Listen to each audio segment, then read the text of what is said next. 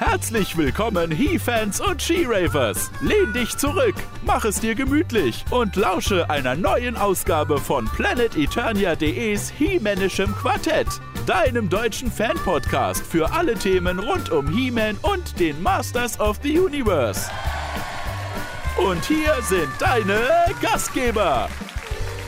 Weißt du, da ist der Riesendrache greift an, macht nahezu alle platt ja, Arkia ist äh, ja Grund, grundweg böse. Dann wendet sich das Blatt und äh, sie sagt, macht's gut, Freunde. Und dann sagt tatsächlich einer aus dem, aus dem Schloss, ja, Wiedersehen, macht's gut. Ja, genau. er ist so bescheuert, ey. Weißt du? Man at Arms heult da rum. Gott, wer macht den, wer kommt für den Schaden auf? Und einer sagt, ja, Wiedersehen, macht's gut. Ja, herzlich willkommen zu einer neuen Ausgabe vom Himanischen Quartett, deinem deutschsprachigen Podcast für alle Themen rund um He-Man und die Masters of the Universe. Mein Name ist Manuel Miesner und auf Planeturnia aktiv unter dem Usernamen Manuel. Mein Name ist Sebastian Vogel, auf Planet Eternia bin ich bekannt unter dem Usernamen Wiley. Mein Name ist Tony Schuster und auf Planet Eternia meistens unterwegs als Galaxy Surfer. Ja, und natürlich, wie in den vergangenen Podcasts, haben wir auch heute wieder einen PE-Kenner und He-Man-Fan bei uns zu Gast. Und heute ist das PE-Member Half-Eye. Hallo, ich bin Thomas Rehse, auf PE unterwegs unter dem Namen Half-Eye. Ja, hallo Thomas, grüße dich. Hallo. hallo. Servus. Ja, schön, dass du heute bei uns bist. Ähm, du bist ja auf PE alles andere als unbekannt, äh, schon relativ lange dabei, über drei Jahre mittlerweile angemeldet, äh, im März 2008. Ähm, kommst aus Hameln, habe ich gelesen, und ja, deine Schwerpunkt auf Planeturnia, du bist unheimlich ähm, aktiv im Bereich RPG, also sprich Master of the Universe RPG und auch Heldenplanet RPG. Wie kam es denn dazu? Och, äh, ich hatte auch früher vor BE äh, viel mit Rollenspielen zu tun und ich habe das dann ja gesehen. Auch das ist doch, doch so ähnlich. Guck ich mal rein, nach der kurzen Zeit, ja, da will ich mitmachen. Ja, und dann habe ich erstmal beim äh, Moto-RPG angefangen. Ja, und dann äh, nach einer Weile habe ich beim, auch beim Star Wars RPG mit angefangen. Ja, und dann habe ich mir gedacht, scheiße, da muss doch, da muss doch ein bisschen mehr sein. Ja, und dann habe ich angefangen mit dem Heldenplanet RPG. Das heißt, du bist bei den Rollenspielen auch, ähm, auch mit dran beteiligt, die, die Story zu schreiben und zu lenken, oder? Äh, ja, beim Heldenplaneten RPG, äh, da bin ich ja SL. Da ist sozusagen das meiste auf meinen Mist gewachsen. Na gut, die Story schreiben dann die Spieler, während das Spiel läuft. Aber der Grundgedanke kommt von mir.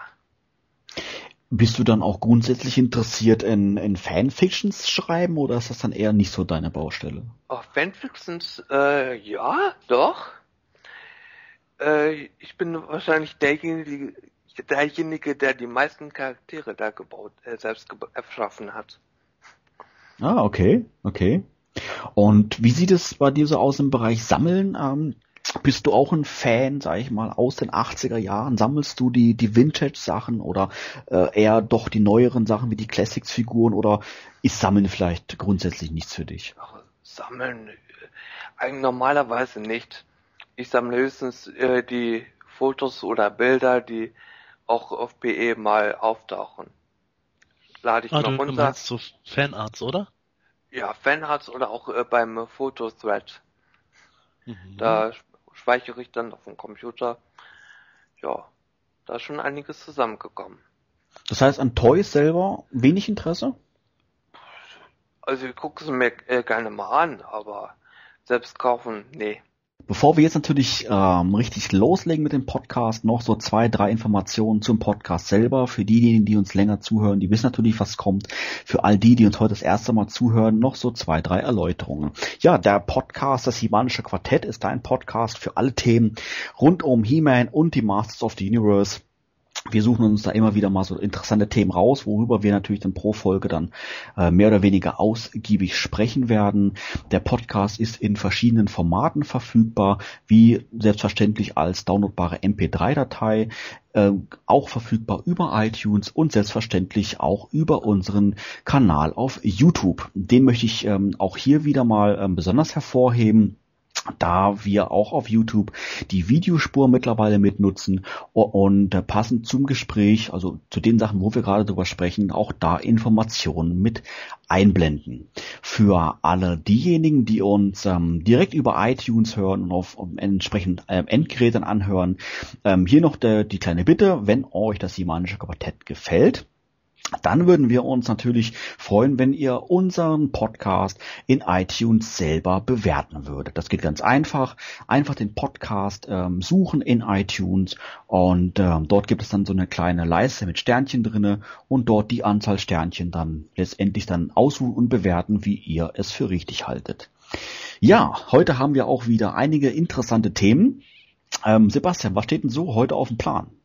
Als erstes widmen wir uns wieder ähm, den jüngsten Neuigkeiten rund um Masters of the Universe und Planet Eternia. Im Anschluss daran unterhalten wir uns ein wenig über die Masters of the Universe Minicomics aus den 80ern. Und als drittes Thema reden wir über das Hörspiel Nummer 4, der unbezwingbare Drache. Ja, selbstverständlich gab es auch in den letzten Tagen wieder einiges Neues zu berichten über He-Man und natürlich auch über Planet Eternia selbst. Ein Punkt, den wir ähm, ja in den News auf alle Fälle ansprechen möchten, ist die sogenannte Power and Honor Foundation. Sebastian, was verbirgt sich hinter diesem ähm, ja interessanten Namen? Ja, die Power and Honor Foundation ist eine jüngst gegründete gemeinnützige Stiftung, die äh, sich das Ziel gesetzt hat, Originaldokumente zu bewahren, zu digitalisieren und der Öffentlichkeit zugänglich zu machen, die etwas äh, rund um He-Man und She-Ra zu tun haben. Sprich, ähm, das, das geht von Originalkonzeptskizzen zu äh, veröffentlichten oder auch nicht veröffentlichten Toys bis zu ähm, Orion bis zu irgendwelchen schriftlichen Dokumenten über gewisse Planungen in den 80ern damals. Also zahlreiche Dinge, von denen heute die breite Öffentlichkeit noch gar nicht so wirklich Bescheid weiß. Ich meine, das klingt wirklich unheimlich spannend. Ich frage mich natürlich, wie kommen die an diese Dokumente dran? Ich meine, wenn sie eine hat, muss es doch letztendlich Mattel sein, oder?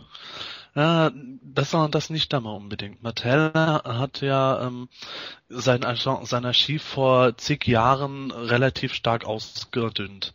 Ähm, zum einen äh, musste man oder wollte man Platz schaffen, weil man gedacht hat, äh, Anfang der 90er, okay, He-Man ist tot, da werden wir auch jetzt voraussichtlich nicht mehr viel mitmachen. Zum anderen haben äh, frühere Mitarbeiter selbst dann noch Sachen mitgenommen, an denen sie gearbeitet haben. Und genau da greift diese Foundation ein. Einer der Initiatoren ist Josh Van Pelt, ein seit Jahren sehr bekannter Sammler. Und der und seine Helfer sind immer damit beschäftigt, eben beispielsweise frühere Mitarbeiter, die an den Toylines mitgewirkt haben oder auch an den Zeichentrickserien mitgewirkt haben, zu kontaktieren und da abzuhorchen, ob die vielleicht noch irgendwas rumliegen haben, Illustrationen, Skizzen, Prototypen, Prototypen, Dokumente, die sie ihnen eventuell äh, abkaufen können. Und genau das ist eben schon im großen Umfang passiert, während Mattel wiederum eher ähm, mager gesät ist an Material, das noch vorhanden ist. Das heißt, diese Foundation ist letztendlich kein, ähm, ja, wie soll ich jetzt mal sagen, Angebot von, von unseren amerikanischen Kollegen auf He-Man Org, sondern es ist letztendlich eine unabhängige ähm, ja, Institution. Ja, richtig. Da haben sich eigentlich diverse Fans und Sammler zusammengeschlossen. Die meisten davon halten sich auch bewusst etwas im Hintergrund noch, weil, ähm, weil es jetzt eher um die Sache und nicht um die Person geht. Und deren Ziel ist es jetzt einfach nur ähm, für, für alle Fans und Sammler weltweit so eine Art äh, Online-Archiv oder auch festgesetztes Archiv zu erstellen, indem sie das Material dann sowohl im Internet im Laufe der Zeit anbieten, als auch auf Messen, Ausstellungen, vielleicht ein eigenes kleines Museum, etwas in der Art, wenn sich das mal ergeben sollte. Oder jetzt aktuell ganz heiß äh, eine Art Katalog, den sie herausbringen werden. Ja, von diesem Katalog haben wir natürlich äh, vor kurzem auf Planet Eternia schon berichtet. Ein 160 Seit Seiten starkes Buch äh, mit ja mehr als 250 nie zuvor gezeigten und digital restaurierten Abbildungen rund um Motu. Und ähm, was mich da ganz besonders freut, ist, dass es letztendlich nicht nur ein, äh, ein Angebot ist für die amerikanischen Fans, sondern wirklich ein Angebot ist weltweit denn ähm, dieser Katalog, der für eine zu einer Spende von äh, 55 Dollar zu haben ist, wird unglaublicherweise weltweit kostenfrei versendet. Also muss ich sagen, habe ich so in der in der Form vorher noch nie gehört und ähm, ich denke mal, da kann man als Fan, also wenn wenn einen das interessiert, sollte man da auf alle Fälle zuschlagen. Also ich für meinen Teil werde mir auf alle Fälle mein Exemplar sichern. Wie sieht's bei euch aus? Habt ihr an sowas Interesse? Werdet ihr da zuschlagen? Sebastian, wie sieht's bei dir aus? Ja, ich werde auf jeden Fall auch kaufen. Und äh, Toni, bist du da auch eher so der Fan von oder? Ja, also auf jeden Fall klingt das wirklich sehr interessant, auch wegen den ganzen Illustrationen eben und die Informationen, wo man noch bekommt. Und für den Preis sozusagen, also ich, oder für diese Spende, kann man sich das schon holen. Och, äh, ich weiß noch nicht so genau. Vielleicht bestelle ich es, vielleicht nicht. Ich bin dann noch ein bisschen unentschlossen. Ja, du hast auf alle Fälle noch ein paar Tage Zeit. Also es ist nicht so, dass man sich in den nächsten, sag ich jetzt mal, fünf Tagen entscheiden muss. Ähm, es wird da sicherlich irgendwo einen Bestellschluss geben. Ähm, allerdings äh, ja, wird er nicht so knapp bemessen sein. Wer dazu mehr Informationen ähm, möchte, der kann einfach mal ähm, deren Internetseite besuchen. Die URL haben wir gerade in YouTube auf unserer Videospur eingeblendet und für diejenigen, die das aktuell nicht sehen können, die Adresse lautet ähm, ja viermal W. Ganz interessant nicht mal das, nicht drei W, sondern vier Ws. powerandhonor.org. Aber der Link wird dann auch entsprechend in der News zum Quartett nochmal zu finden sein. Ja, Mattel ähm, hat im letzten Quartalsbericht ähm, interessante Details verlauten lassen. Und zwar ähm, haben sie ähm, in ihrem Bericht von Unterhaltungsmedien äh, für 2013, 2014 gesprochen. Ähm, Sebastian, ist das jetzt endlich der Kinofilm oder was könnte da wohl mit gemeint sein? Damit kann im Grunde heutzutage so gut wie alles gemeint sein. Es kann sich auf einen geplanten Kinofilm beziehen, es kann sich auf eine neue Zeichentrickserie beziehen oder eine Fernsehserie im Allgemeinen. Es könnte auch sich um irgendwelche Videospiele handeln, nachdem Mattel ja auch jetzt einen Vertrag mit THQ abgeschlossen hat. Also das, das steht alles in den Sternen, wobei natürlich jetzt äh, das Hauptaugenmerk auf den Film liegt, nachdem der schon seit Jahren da äh, in, äh, im Limbo der Vorproduktion ruht. Ja, das ist wohl wahr. Thomas, ähm, bist du an dem Film interessiert? Hast du die News in den letzten Monaten, ja quasi schon Jahre, so ein bisschen mitverfolgt? Ja, hab ich, so ein bisschen habe ich es mitverfolgt. Das interessiert mich natürlich auch. Na gut, der letzte Film ist quasi ein Flop gewesen, aber da trotzdem Gold. Ja, gut, ich meine, der, der, letzte Film ist ja schon ein paar Jahre her, also ähm, ich muss mittlerweile, muss ich sagen, gucke ich eigentlich ganz gerne an mit so einem lächelnden Auge, äh, nicht mit lächelndem Auge natürlich nicht, mein Auge kann nicht lächeln, aber mit so einem lächelnden Gesicht, ich, wollte ich sagen. Gucke ich mir den Film eigentlich ganz gerne an, aber ähm, ja, wäre schön, wenn es da irgendwann mal vorwärts geht. Andere Toylines bringen schon den dritten Kinofilm raus und T-Man hat es dann nicht mal zu einem letztendlich geschafft, zumindest in den letzten Jahren. Und zumindest aber, von der Technik her dürft, müsste es möglich sein. Definitiv, davon bin ich überzeugt. Also ich denke mal, das war auch ein Punkt, warum es ähm, ähm, 88, 87, 88, wo der erste Film rausgekommen ist, das Ganze doch so ein bisschen so als B-Movie irgendwie rüberkommt, dass alles auf der Erde spielt und sowas alles, weil sicherlich die technischen Möglichkeiten gar nicht so gegeben war, da Orko relativ realistisch darzustellen und auch die anderen ähm, Figuren und sowas alles. Und ich denke mal, heutzutage wäre das echt, ja, Kinderkram fast, muss ich ehrlich jetzt, sagen. Jetzt wo Gollum äh, bei Herrn, beim Herrn der Ringe komplett animiert wurde, oder auch Yoda, wird das hier bei Orko garantiert auch der, der Fall sein. Ja, Absolut. denke ich auch. Absolut. Ich meine, wenn du jetzt auch mal guckst mit, äh, mit Avatar, der ja eigentlich komplett digital gemacht worden ist, ähm, sieht man ja irgendwelche Möglichkeiten einfach da mittlerweile zur Verfügung stehen. Und ähm, also ja, ich hoffe mal, dass es dann wirklich ein guter Film wird. Und werden wir mal sehen, was Martell wirklich damit gemeint hat, äh, mit den Unterhaltungsmedien für 2013, 2014. Ist natürlich noch ein paar Jahre hin, aber wir Moto-Fans können ja warten. Sind wir ja gewohnt irgendwo. Vielleicht wird ja auch dazu schon was auf der San Diego Comic Con bekannt gegeben. Ja, das kann auch sein. Stimmt, die ist nämlich auch ähm, in Kürze. Das heißt, äh, Mitte Juli ist die San Diego Comic Convention und ähm, dazu aber dann in den kommenden Podcasts natürlich mehr. Ja, es gab noch mehr Neuigkeiten und zwar in Bezug auf äh, Leech und auf Hurricane Hordak. Und zwar sind dort ähm, die Verpackungen mittlerweile gezeigt worden. Und ähm, was gibt's denn da Neues zu berichten, Sebastian? In der Verpackung von Lead äh, hat sich herausgestellt, dass das Schulterpolster gefehlt hat und die Armbinde ist bis aufs Handgelenk runtergerutscht. Dazu hat Mattel aber schon bekannt gegeben, dass es in der finalen Version nicht der Fall sein wird. Ähm, die Verpackungssamples sind halt eben nur Beispielabbildungen, die noch nicht final sind und es wird dann endgültig korrigiert werden. Zudem steht in Leach nach seiner Biografie dann auch noch, dass er ein Slugman aus dem See von Nahl ist äh, wobei das interessant ist, das englische Wort Slug heißt eigentlich Schnecke. Äh, sprich irgendwo, äh, der Blutegel ist eine Schnecke. Ist natürlich jetzt ganz witzig, wie das zustande kommt. Und ähm, abgesehen davon ist es noch ganz witzig, dass der äh, See von Nahl erwähnt wird, weil der in Eternias Gegenwart der Ozean von Nahl ist. Mhm. Ich muss sagen, ich konnte es mit dem Begriff im ersten Moment gar nichts anfangen. Wird dieser See von Gnal oder der Ozean auch in anderen ähm, Bereichen, ähm, Hörspiel, Comics, äh, irgendwo genannt? Taucht er da auf? Ja, das ist halt eine der üblichen Location wie äh, das Meer von Rakash. Das muss ich sagen, das kenne ich jetzt, aber Nahl müsste ich jetzt sagen, höre ich jetzt eigentlich so zum ersten Mal. Ähm, Toni, wie sieht das bei dir aus? Kennst du den Begriff? Ja, den habe ich schon, ist mir schon untergekommen. Also ich weiß nicht mehr genau wo, aber er sagt mir schon was.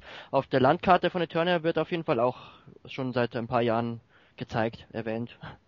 Das ist im Prinzip äh, vergleichbar wie mit unserer Erde, mit dem Indischen und Pazifischen Ozean. Ah, okay, von der Popularität jetzt meinst du jetzt mal. Ja, so viel, ja. okay. ähm, ja, ähm, es gab natürlich noch mehr Neuigkeiten zu diesen Figuren beziehungsweise zu Hordak. Erzähl noch mal ein bisschen, Sebastian. Ja, ähm, wie Mattel schon angekündigt hatte, wird Hordaks Rüstung mit einer Metallic-Schicht überzogen sein. Im Production Sample ist das jetzt auch zu sehen. Ist zwar noch nicht ganz final, aber gibt schon ein gutes Bild wieder, wie die Endversion aussehen wird. Ähm, das ist auch interessant, weil die Rüstung dadurch jetzt wirklich ganz neu gemacht wurde. Das ist eine zweiteilige mit Clipverschlüssen, wie beispielsweise bei den Battle Armor Figuren, damit diese Metallic-Schicht, die natürlich sehr hart ist, nicht abblättern kann.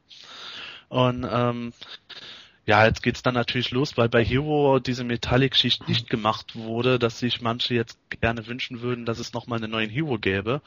Naja, muss man mal gucken, was Mattel dazu sagt. Und was Hordaks Biografie betrifft, so ähm, wird Skeletors Regentschaft über Eternia erwähnt und in Anführungszeichen der Tod von König Randor. Äh, dazu soll gesagt sein, dass beides Elemente waren, die für die dritte Staffel von 2000X Cartoon geplant waren, die aber nie umgesetzt wurde. Und äh, was in der Biografie schon angedeutet wird, war da auch eigentlich Planung, nämlich dass König Randor gar nicht wirklich tot wäre, sondern nach des Pondos verbannt worden war.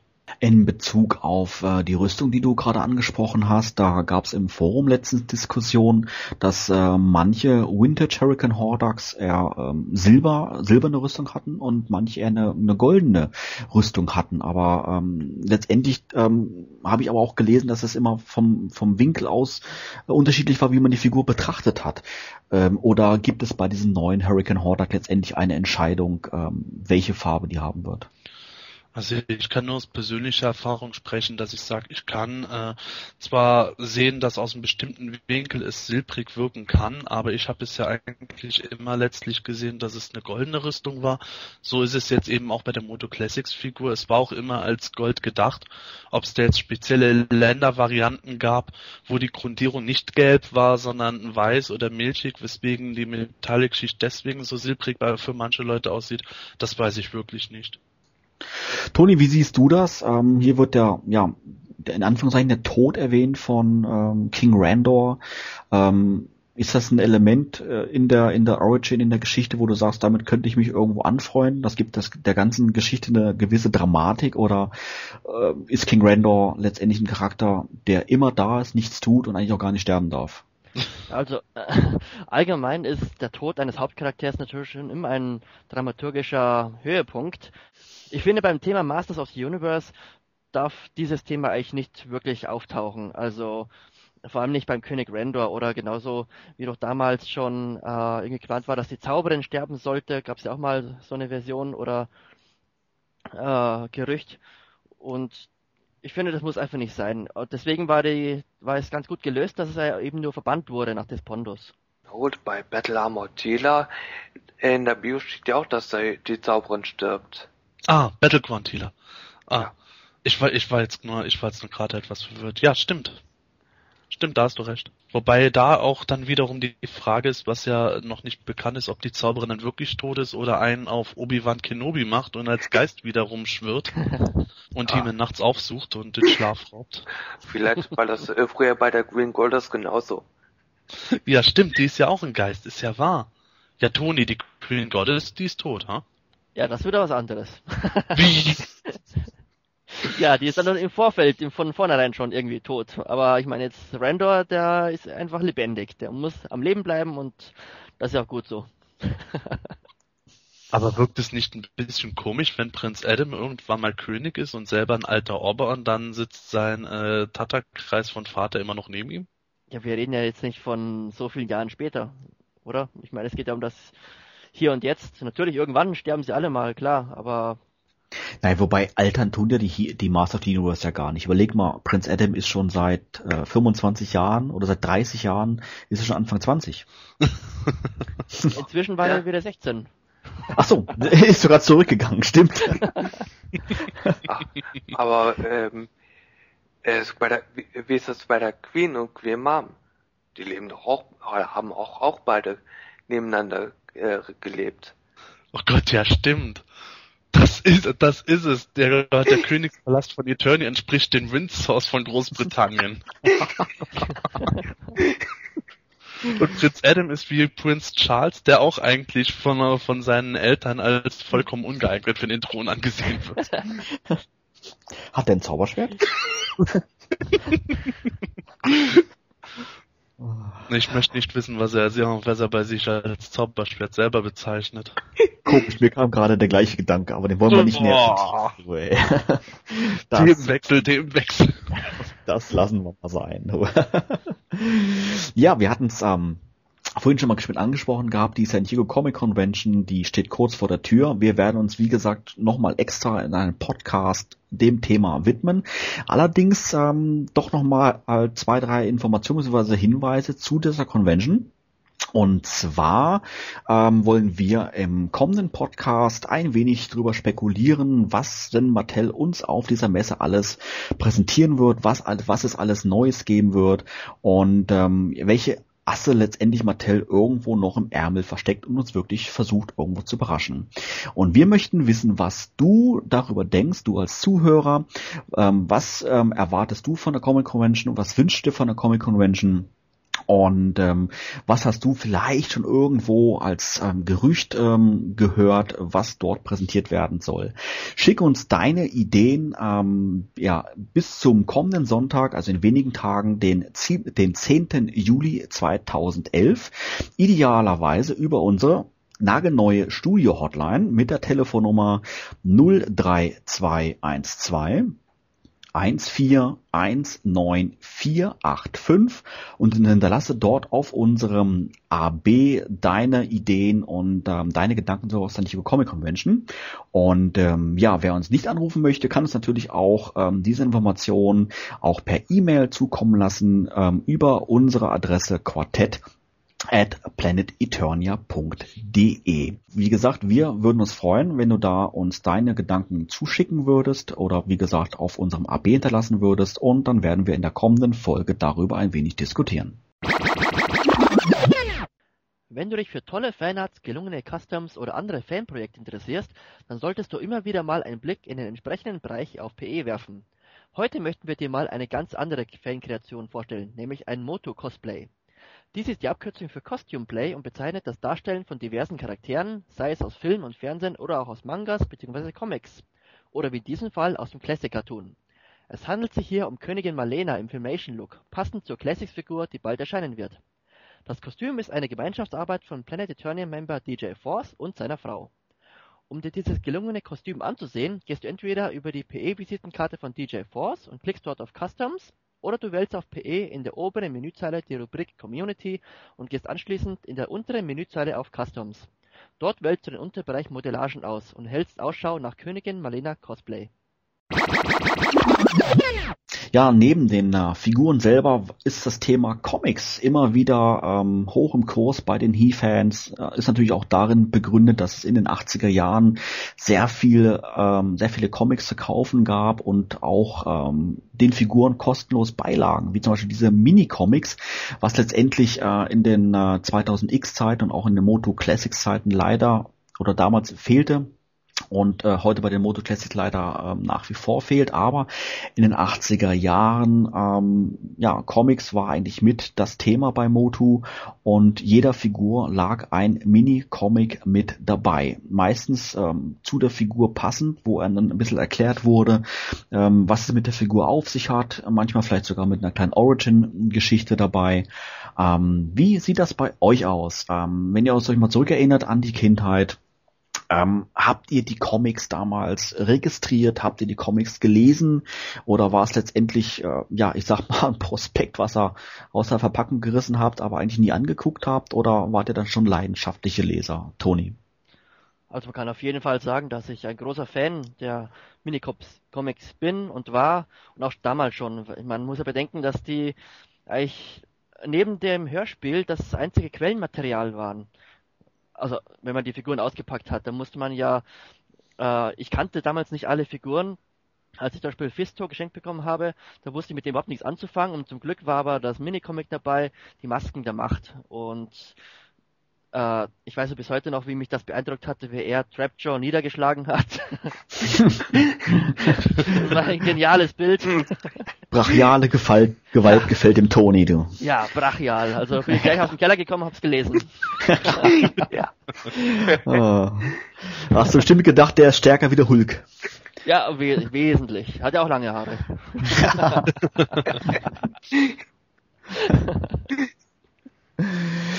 es gibt ähm, Minicomics 49 an der Zahl, zumindest aus dem äh, ja, direkten Masters of the Universe Bereich. Ich muss ehrlich zugeben, ähm, ich ähm, habe die als Kind wirklich ähm, eigentlich nicht registriert, die Comics. Ähm, gut, es sind da einige dabei, die mir bis heute im Gedächtnis geblieben sind und als Erwachsener habe ich natürlich auch ähm, die meisten mittlerweile gelesen, aber als Kind ähm, also ich müsste lügen, wenn ich behaupten würde, ich habe mich da irgendwo gemütlich ins Eck gesetzt und die Minicomics gelesen. Habe ich eigentlich nicht getan. Und ich kann eigentlich mich äh, nicht erklären, warum das, äh, warum ich, warum das damals so der Fall war. Sebastian, wie war das bei dir in der Kindheit? Bei mir war es eigentlich genau umgekehrt. Ich habe die Dinger so rauf und runter gelesen, bis sie dermaßen zerfleddert waren, dass ich mir als Erwachsener wirklich jedes einzelne Heft neu kaufen musste. Also ist ex extreme Gegenbeispiel. Aber wirklich ganz extrem. Thomas, erinnerst du dich noch daran, wie das bei dir in der Kindheit war? Bei mir war es wohl ähnlich wie bei Sebastian.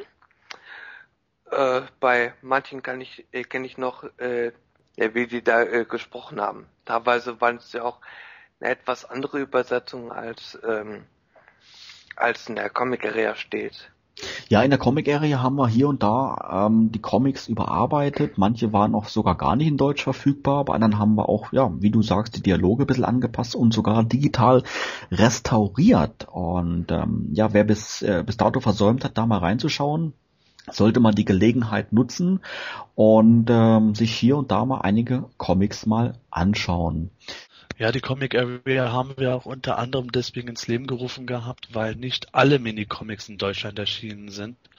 Vor allem äh, sämtliche sieben Hefte der zweiten Serie, die von DC ursprünglich produziert waren, wie äh, The Tale of Teela oder äh, The Menace of Trapjaw, die äh, sind, die sind im deutschsprachigen Raum eigentlich so gut wie gar nicht bekannt gewesen, eben auch nicht in deutscher Sprache erhältlich gewesen.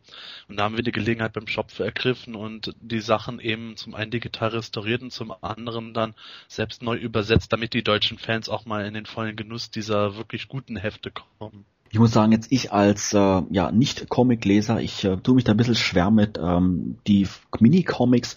Ähm, ja, du hast selber gerade das Wort benutzt, in verschiedene Waves aufzuteilen. Ähm, Gibt es diese Waves, sind die quasi von der von der Anzahl Mini-Comics pro Wave identisch mit der Anzahl Figuren pro Wave? Weil letztendlich ja gab es ja pro Figur ein Mini-Comic oder ist das eine ganz andere Konstellation?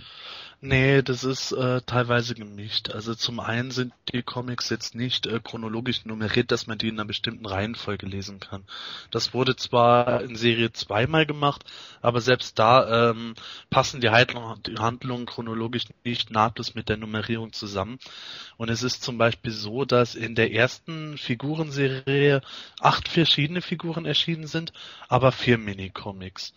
In der zweiten Serie erschienen dann eben sieben Minicomics und äh, so setzt sich das fort und gerade in Serie 5, wo extrem viele Toys erschienen sind, da lag dasselbe Heft auch mal vier oder fünf Figuren unter Umständen bei und das wurde dann zum Teil gemischt. Dann gibt es eben zum Beispiel den Minicomic The Stench of Stinkor, der sich hauptsächlich äh, mit Stinkor und Mossman befasst und den beiden Figuren lag das gleiche Heft eben dann bei. Wobei bei Stinker, äh, muss ich jetzt sagen, habe ich eigentlich so eine Erinnerung, ähm, das war jetzt so das typische Minicomic, was du ja eigentlich laufend gefunden hast irgendwo. Aber wenn du jetzt sagst, es lag nur zwei Figuren bei, ähm, würde das ja gar nicht mit meiner Erinnerung irgendwie mehr zusammenpassen. Aber das ist das Minicomic, was ich beispielsweise, ich glaube, drei oder vier Mal habe. Mm, es ist auch so, dass äh, das nicht unbedingt nur diesen beiden Figuren beilag. Es gibt Hefte, die lagen dann auch bestimmten Fahrzeugen äh, zusätzlich bei oder ähm, Figuren, die schon vorher in den Jahren davor erschienen sind, die wurden dann ja in den späteren Jahren auch nochmal nachproduziert und die wurden dann auch teilweise mit neuen Minicomics herausgebracht. Ähm, Toni, hältst du es für möglich, ähm, dass man so eine, sich eine Komplettsammlung an Minicomics aufbauen kann, mit äh, unter Berücksichtigung der vielleicht der Auflage und auch den verschiedenen Sprachvarianten, die es gab? Wenn man sich wirklich damit beschäftigt und befasst und sich da genau auskennt, dann ist das schon durchaus möglich. Ich glaube, man bekommt heutzutage die ganzen Comics, wenn man sich ein bisschen anstrengt, bekommt, findet man sie doch eigentlich recht leicht. Außer natürlich jetzt äh, so spezielle Sachen wie Tale of Tila oder dieses äh, das Comic, das dem Eternal Playset beilag. Ich meine, die bekommt man schon, aber man muss halt ein bisschen mehr zahlen. Na gut, das ist richtig. Wobei man jetzt hier nochmal ein bisschen, bisschen angeben darf. Der, das Minicomic, was du gerade erwähnt hast, Toni, das von Eternia Playset, die Ultimate Battleground. Sebastian, du nennst es jetzt endlich dein eigen, oder? Ja, jetzt gerade erst seit dieser Woche.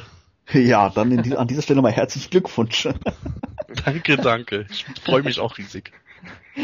Ja, es ist wirklich, wie äh, Toni gerade gesagt hat, wirklich einer der, der seltensten. Komischerweise ist das auch ein Minicomic, was ich auch habe, aber mit dem Hintergrund eben, weil ich halt auch damals als Kind äh, das Eternia Playset dann auch ähm, hatte. Und ähm, ja, bin auch da überrascht. Ähm, ich habe die deutsche Version und äh, du hast jetzt beispielsweise die englische Version.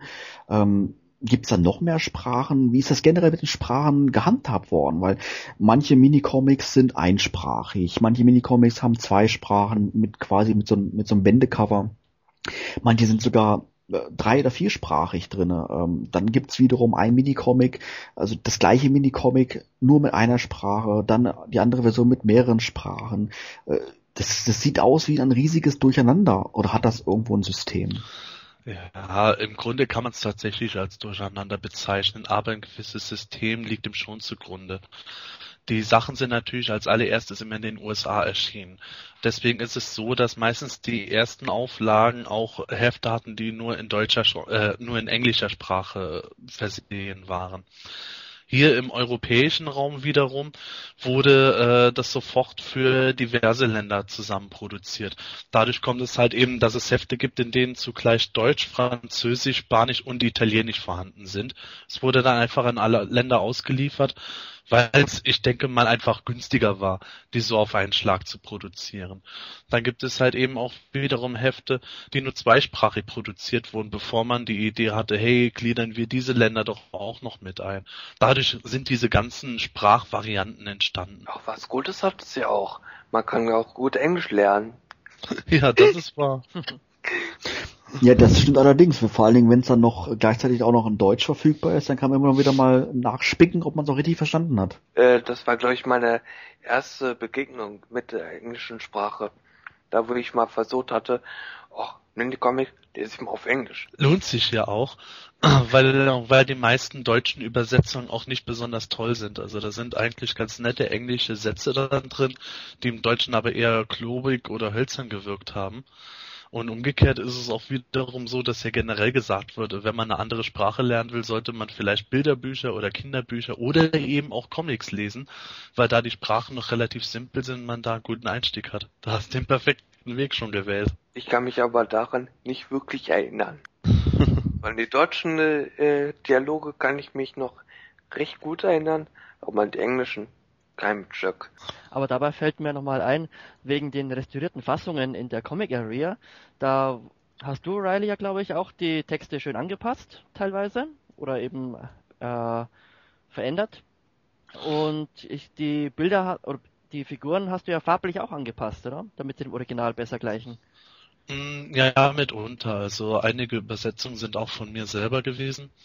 Und ähm, ja, die farbigen Angleichungen, das hat äh, verschiedene Ursachen. Zum einen wurden die Sachen angepasst, weil ich dann gedacht habe, okay, das bietet den Leuten dann doch noch mal ein bisschen was Neues, weil wenn wir ehrlich sind, es ist jetzt generell nicht schwer, die Mini-Comics irgendwo online zu lesen. Die finden sich mittlerweile auf jeder zweiten Fanseite, die man aufsucht. Ähm, wir haben dann wiederum aber das Novum, dass unsere Hefte dann nochmal ein bisschen was Neues bieten in dem Sinne. Und zum anderen konnten wir da, konnten wir dadurch dann auch zeigen, dass wir jetzt keine 1 zu 1 äh, Scan-Kopien machen von diesen Heften, sondern da noch, noch mehr Eigenarbeit rein investieren. Was ich mir als irgendwie amüsant vorstelle, ist ja die Tatsache, dass Mattel auch daran denkt, Repent rauszubringen von den Figuren. Und wenn sich jetzt Figuren in den Farben bringen, sie, wie sie in den Comics auftauchen, also in den Minicomics, dann passen die in der Comic Area gar nicht mehr dazu. Da müsste man das Original nochmal einstellen. naja, irgendeine Daseinsberechtigung brauchen wir ja auch. Dann müssen wir halt wieder alles anpassen. genau, beide Versionen hochladen. ja, selbstverständlich. Aber ich finde das, äh, diesen Gedanken ganz interessant, ähm, wie es überhaupt dazu gekommen ist, dass es solche, ja, teilweise schon enormen Farbabweichungen gab. Ähm, wir hatten bei anderen Themen ja schon oft ähm, erwähnt gehabt, dass Mattel den äh, beteiligten Firmen damals relativ freie Hand gelassen hat, wie beispielsweise Europa oder auch Filmation. War das dann bei den Minicomics, bei den Zeichnern, bei den Minicomics ähm, letztendlich genauso oder ähm, lagen denen vielleicht sogar Prototypen vor, die entsprechend bemalt waren oder ja, war das mehr oder weniger aus äh, ja aus der Laune heraus dann vielleicht passiert? Ja, du hast eigentlich den richtigen Kern schon angesprochen. Es ist tatsächlich so, dass bei vielen Heften die Farben falsch gewesen sind, weil dann entsprechende Prototypen noch vorlagen. Bestes Beispiel ist der Comic äh, Spiker Strikes, wo Cyclone auftritt. Und der ist da noch mit äh, normaler Hautfarbe im Gesicht und hat dann auch noch äh, Grün als Farbmuster in seiner Kleidung mit drin. Und das entspricht eigentlich seinem ursprünglichen Prototyp, bevor er halt in der endgültigen Version, die man kennt, produziert wurde. Andere Faktoren wiederum sind schwieriger zu erklären, wie beispielsweise die Zauberin, die über lange Strecken hinweg ein rosafarbenes Kostüm hat. Ich glaube, äh, drei aufeinanderfolgende Jahre lang hat sie diesen rosa Falkendress getragen, bevor sie in normalen Farben produziert wurde, ähm, bevor sie in normalen Farben gedruckt wurde und das auch erst als ihre Actionfigur erschienen ist da kann ich mir vorstellen, dass da vielleicht äh, irgendeine Mustervorlage, die die Zeichner erhalten haben, einfach falsch war oder schwarz-weißen, die haben sich dann einfach an den vorhergehenden Heften orientiert. Aber das ist pure Spekulation. Bei der Zauberin kann man sich aber auch leichter vorstellen oder sich erklären, weil es gab da eben, wie du sagst, ja keine Figurenvorlage. Und Filmation hat das ja erst äh, später festgelegt, welche Farbe sie jetzt dann wirklich hat. Also die bekanntesten, die orange-blaue Federkleid, wo sie hat. Und deswegen ist sie im Minicomic, oh, wie, zum Beispiel, wie zum Beispiel Tempel der Finsternis, ist ja auch in ihrem, ja, ist sie nicht rosa, ich halte es eher für lila Farben zu sehen. Na, im Tempel der Finsternis ist sie eher weiß. Das ist bei den Serie 3 Heften auch sehr stark vertreten, wie eben Tempel der Finsternis oder Masken der Macht. Aber ähm, da greift dann Argument noch, weil der ähm, Zeitraum da sehr knapp bemessen war. Der Cartoon ist nahezu gleichzeitig damals erschienen, wie die Comics produziert wurden. Wenn du zum Beispiel die Serie 4 Hefte siehst, die später erschienen sind, oder auch die Serie 5 Hefte, da ist die Zauberin auch immer wieder noch in einem äh, rosanen Dress zu sehen. Und das ergibt einfach keinen Sinn, weil da der Zeichentrick schon länger am Laufen war und auch bekannter gewesen ist. Das ist halt irgendwie eine ganz komische Geschichte. Ganz interessant äh, finde ich auch noch die ähm, die ersten vier Minicomics, die es äh, die es gab. Die unterscheiden sich nämlich ganz gravierend von den ja von den, von den restlichen Minicomics, ähm, weil in den ersten vieren gibt es letztendlich keine ja, Sprechblasen, einzelnes einzelne Panels pro Seite, wo die Geschichte erzählt wird, sondern dort gibt es äh, pro Seite ein ähm, ja sag ich mal ein Bild, was über die halbe halbe Seite sich erstreckt hat, plus Fließtext unten drunter. Gibt es da eigentlich irgendwelche Hintergründe, warum die ersten Minicomics so konzipiert wurden? Ich hätte jetzt einfach mal vermutet, dass das vielleicht damals günstiger war, weil der Zeichner ist der der berühmte Alfredo Alcala gewesen, der unter anderem auch für äh, Marvel Comics die ähm, Zeichnungen und Tusche für Conan gemacht hat. Und äh, vielleicht wurde der als Freelancer sozusagen angeworben und äh, hat sich promotiv bezahlen lassen zu der Zeit oder der Handel war irgendwie in der Richtung geartet, dass es einfach Mattel günstiger gekommen ist, diese Bilderbuchform zu nutzen. Oder es hat einfach irgendjemand bei Mattel da gedacht, okay, das ist eine nette Form und erst ab Serie 2, ähm, die von DC Comics betreut wurde, ist man auf die Idee gekommen, hey, machen wir doch ganz normale Comics. Thomas, erinnerst du dich an diese ersten Mini-Comics mit diesem Fließtext unter dem Bild? Oh, äh, die hatte ich, glaube ich, äh, nie. Die habe ich jedenfalls nicht gesehen damals. Also ich habe es in der Comic ja schon mal gesehen, na klar. Es kam auch schon mal bei, bei einer anderen ne, Zeichentrick-Comic-Serie mal vor. Da war das sogar die längste Zeit äh, so ähnlich. Also auch äh, wie ein Comic, plus halt das, das runter halt der Text, so eine Art Fließtext war. Hm, also ich muss sagen, ich wie gesagt, ich kenne mich jetzt nicht so in der Comic-Szene aus. Ich finde es interessant. Ähm, Toni, kennst du das noch von anderen Comic-Serien, diese Handhabe? Hm, nein, also eher eben, wie du sagst, von so Kinder- oder Märchenbüchern damals. Aber sonst, heute Comic-Serien wird das nicht mehr so gemacht, glaube ich. Sebastian, du bist doch der Comic-Profi. wie, wie, ist, wie, wie, wie, ist da, wie ist deine Erfahrung da? Hast du das schon mal außerhalb von Motu gesehen? Naja, hier und da schon. Jetzt ähm, nicht speziell bei Toyland, da fällt mir jetzt nichts äh, als Beispiel ein, aber ansonsten gibt es auch durchaus Comics oder gab es Comics, die auf diese Weise gemacht waren. Das waren dann aber eher Ausnahmeerscheinungen, weil die klassischen Comics natürlich viel weiter verbreitet waren. Und wie Toni sagt, ich kenne es auch hauptsächlich aus Bilderbüchern oder ähnlichem und natürlich äh, motobezogen von den Ladybird-Büchern. Ja, richtig, genau. Die Ladybirds, die waren ja auch so. ja, da gibt's, gibt's glaube ich sechs Stück an der Zahl, oder? Hm, zumindest hier in Deutschland. In Großbritannien gab's sogar noch ein paar mehr. Äh, Thomas, vielleicht kann vielleicht ähm, du hast doch du hattest vorhin erwähnt, dass du dass du das noch von anderen äh, Figurenserien irgendwie kennst, dieses äh, diesen Bilderbuchstil. Weißt du noch von welchen das war? Äh, das war keine keine Figurenserie, das war äh, ein kleinen Kindercomic. Das war von Petsy. Ja, richtig, Petsy-Bücher, genau, die hatte ich auch mal. Petsy-Bücher, das sind doch die, äh, ja, diese wirklich kleinen Bücher, die in den Spielwarenläden auch heute noch im Eingangsbereich liegen für 99 Cent oder sowas, oder? Ja, richtig. Nee, das waren damals, ich glaube auch DIN A4, äh, so äh, kleine Hefte oder schmale Hefte. Ja, die, die gibt's in verschiedenen Versionen. Äh, ich weiß noch, dass ich äh, gerade die Abenteuer von diesem komischen Bär Petsy da hatte.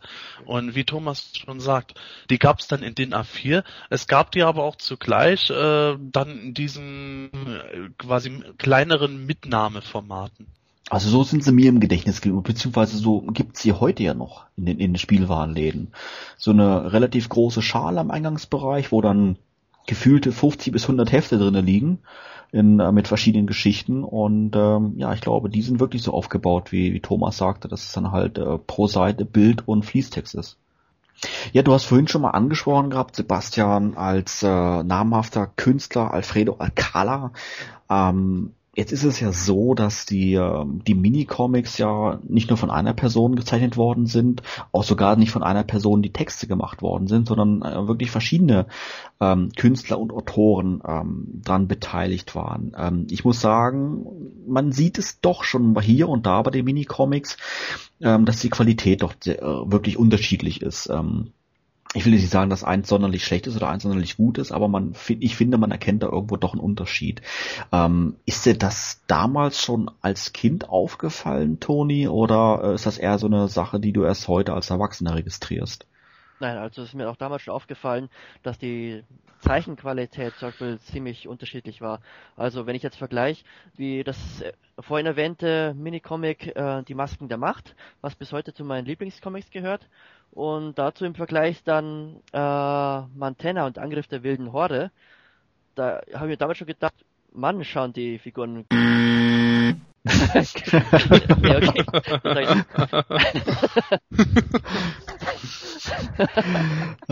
Sebastian, korrigier mich, aber ich meine, wir haben das Montana Minicomic, meine ich mal, auf PE in irgendeinem Ranking als äh, schlechtestes Minicomic gekürt oder ähm, oder war es in einem Review, wo wir gesagt haben, Finger weg davon, schlechter geht's nicht mehr, also irgendwas habe ich in Erinnerung. Also in dem Review bin ich hundertprozentig davon überzeugt, dass ich das als eines der schlechtesten Hefte mal bewertet hatte eben hauptsächlich wegen den Zeichnungen, aber auch wegen äh, der nicht besonders tollen Handlung. Und ich weiß, ich weiß, dass wir den Heft sogar so schlecht fanden, dass wir dann einmal eine, eine Jux-Version rausgemacht haben, wo wir alles komplett ja. hatten. Genau, genau, das daran kann ich mich erinnern. Weißt du doch spontan den Titel von unserer Jux-Version? Äh, Moment. Genau. Die Angriff der Hat, wilden Kerle. Genau, man, Mantenna und der Angriff der wilden Fußballkerle. Ach ja, herrlich. Ja, das war auch eine klasse, klasse Veräpplung, sag ich jetzt mal. Ja, wie gesagt, nochmal der Aufruf, wer das Comic jetzt nicht kennt, also einmal das Original und auch unsere Jux-Version nicht, ein Blick in die Comic Area lohnt auf alle Fälle. Zum Thema Autoren. Also ich frage mich ja immer wieder, wie man heute eigentlich jetzt im im Nachhinein noch äh, feststellen kann, wer welche Geschichte geschrieben hat, weil ich glaube ja in den Minicomics selber wird es ja nicht erwähnt, oder?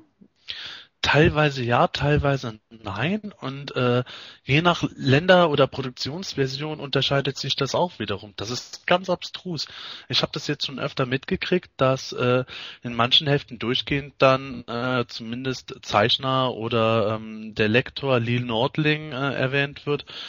Ähm, dann ist es aber auch öfter so gewesen, dass wenn du ein Heft in deutscher Sprache erhalten hast, ist dann einfach jedes Quellmaterial weggelöscht worden, während in der US-Originalversion dann ganz normal irgendein Textbaustein steht, wo du dann Autor, Kolorist, Zeichner, äh, Letterer etc., also die gesamte Bandbreite stehen hast.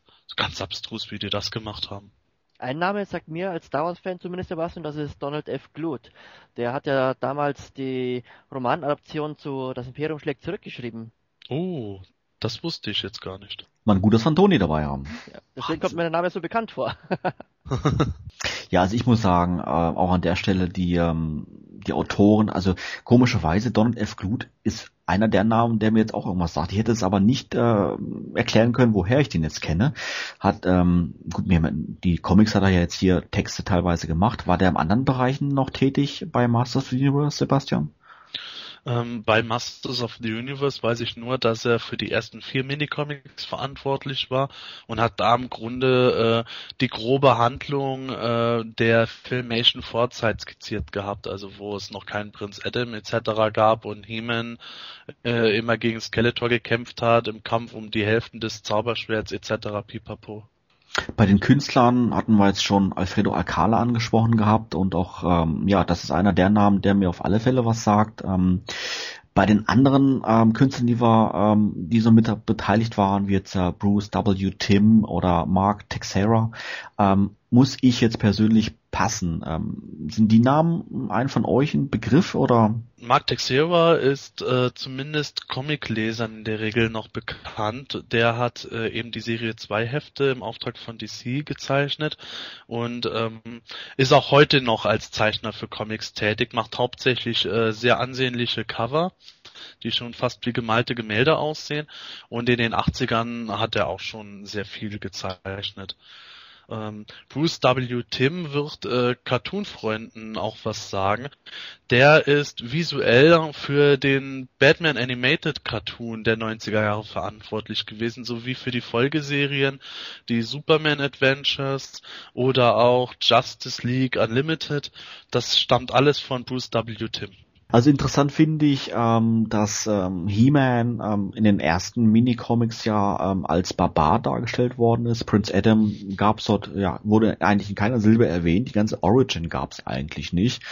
Ähm, wie, wie ist da eigentlich der Hintergrund? Ähm, ist das Minicomic wirklich zu der Zeit entstanden, ähm, wo diese ganze Prinz Adam-Geschichte noch gar nicht ähm, letztendlich entwickelt worden ist ähm, von Mattel? Beziehungsweise hatten wir ja auch, äh, glaube ich, in der letzten Podcast erwähnt gehabt, dass Filmation ja eigentlich auch maßgeblich dran beteiligt war, glaube ich, an dieser ähm, Clark Kent Superman-Geschichte, also ich meine eigentlich Prinz Adam und He-Man-Geschichte.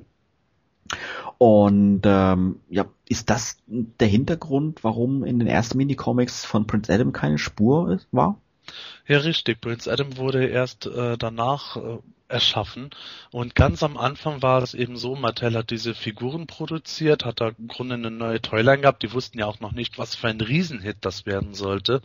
Und hat dann einfach gesagt gehabt, hier, äh, das sind die Figuren und so, da haben wir so ein paar grobe Skizzierungen und ja, bau da mal eine kleine nette Story drumherum, mach uns da vier Hefte draus, die wir irgendwie beilegen können, die die Figuren und alles ein bisschen bewerben, damit die Kinder wissen, wie sie damit spielen können, wer was ungefähr darstellt und gut ist. Und erst danach sind sie allmählich dahinter gekommen, hey, da lassen wir jetzt doch noch ein bisschen was mehr machen. Dann wurde dieser Zeichentrick gemacht und äh, da kann man dann Serie 2 beispielsweise schon die Entwicklung sehen, dass dann Hemen nicht mehr in irgendeiner selbstgebauten Hütte wohnt, sondern ähm, dass da eigentlich die meisten schon irgendwo in einem Königspalast rumgeistern und äh, es auch schon eine Zauberin mittlerweile gibt, die aber noch wie Thielans Schlangenrüstung aussieht, bis es dann mit dem Cartoon in dem Start der dritten Figurenserie wirklich losging mit dieser, ich sag mal, Filmation-Timeline. Ja, wir hatten ja ähm, schon mal ein, zwei Comics gerade angesprochen, namentlich wie beispielsweise das äh, von Montana, was jedem von uns so super gefallen hat. ähm, aber was ist denn, ähm, wenn man so mal, wenn du dich entscheiden müsstest, was äh, ist das Mini-Comic, ähm, was dir wirklich am ehesten im Gedächtnis geblieben ist? Was ist das Mini-Comic, wo du sagst, boah, besser geht's eigentlich gar nicht? Hast du da irgendwo einen Favorit, Toni? Also es liegt jetzt weniger an der tollen Geschichte, sondern einfach mehr am Kultfaktor, dass eben, wie vorhin schon zweimal erwähnt, äh, die Masken der Macht zu meiner absoluten Nummer eins gehört. Und daneben ist es dann noch der Tempel der Finsternis und später auf dem dritten Platz würde ich sagen Horak, die Rache des Betrogenen. Das sind meine Highlights. Obwohl die anderen, es gibt noch viel mehr wirklich super Comics, aber die drei würde ich jetzt mal als, als erstes nennen. Thomas, ähm, wir beide sind uns da ja irgendwie ähnlich. Ähm, wir kennen ein paar Minicomics, aber so die Vollprofis sind wir ja da doch irgendwie nicht.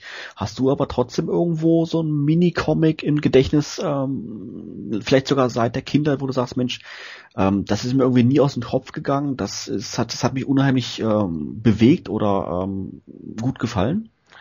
Also äh, da sind auch zwei Minicomics, die in etwa gleich waren. Einmal auch die Masken der Macht aber auch äh, an, das andere ist dann dieses Allein gegen alle. Wo dann äh, Fisto in dieser Arena äh, kämpft. Stimmt, auch sehr klasse Comic. Ja. Mhm. Und vor allem mit der Originalspruch von äh, One Whiplash, Skeletor böse, ich dich umbringen. das ist einer der wenigen Sprüche, die mir immer noch Wort für Wort im Gedächtnis geblieben sind.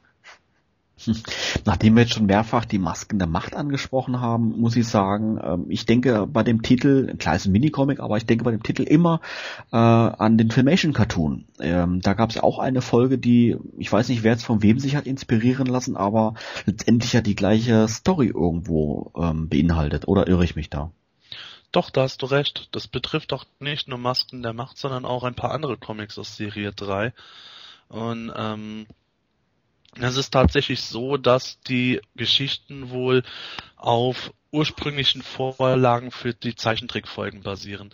Im Zeichentrick äh, sind die Folgen immer ein bisschen anders gestaltet in der Regel, wie jetzt auch das Geschenk des Drachen aber äh, der Grundplot ist gleich und soweit ich es erfahren habe oder gesagt bekommen habe, war es wohl so, dass diese ähm, da, oder beziehungsweise dass zum Anfang des Zeichentricks halt für diverse Folgen halt eben äh, kurze Skripte oder Plotlines geschaffen wurden, auf deren Basis dann eben die Autoren mitunter die Minicomics produziert haben. Sebastian, ähm, was ist dein persönlicher Favorit? Ich meine, du bist jetzt ein wirklich Comic-Profi, nicht nur im Bereich Masters of the Universe.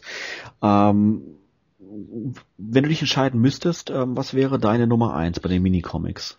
Ja, Comic-Profi bin ich nun nicht gerade, aber also die Minicomics, da stehe ich natürlich total drauf. Entsprechend schwer fällt es mir auch, mich da zu entscheiden. Äh, es gibt natürlich aus heutiger Sicht Hefte, die ich als sehr wichtig erachte, wie jetzt eben äh, das ähm, chronologisch letzte Heft, wo He-Man in die Vergangenheit zu seinem Vorfahr Hero kurzzeitig reist oder solche Geschichten. Aber wenn es jetzt allein nach meinem persönlichen Geschmack geht, wo natürlich auch viel Nostalgie mitspielt, ähm, Masken der Macht wurde natürlich schon erwähnt. Ich würde sogar behaupten, dass ich das Geschenk des Drachen noch einen Deut besser finde. Ähm, das gefällt mir einfach auch vom Artwork schon absolut großartig. Meiner Meinung nach hat Alfredo Alcala damit unter den besten Man at Arms die beste Thiele aller Minicomics illustriert ganz zu schweigen von He-Man. Äh, Tempel der Finsternis gefällt mir auch außerordentlich gut. Der ist optisch eher an den Zeichentrick angelehnt, aber verströmt durch diese Szenen mit der Pyramide, die in der Nacht von den Helden heimgesucht wird. Eine unglaublich tolle Atmosphäre. Und die beiden Hefte plus Masken der Macht sind eigentlich meine Top 3 und wenn ich mich auf eins festlegen würde, dann wohl Geschenk des Drachen.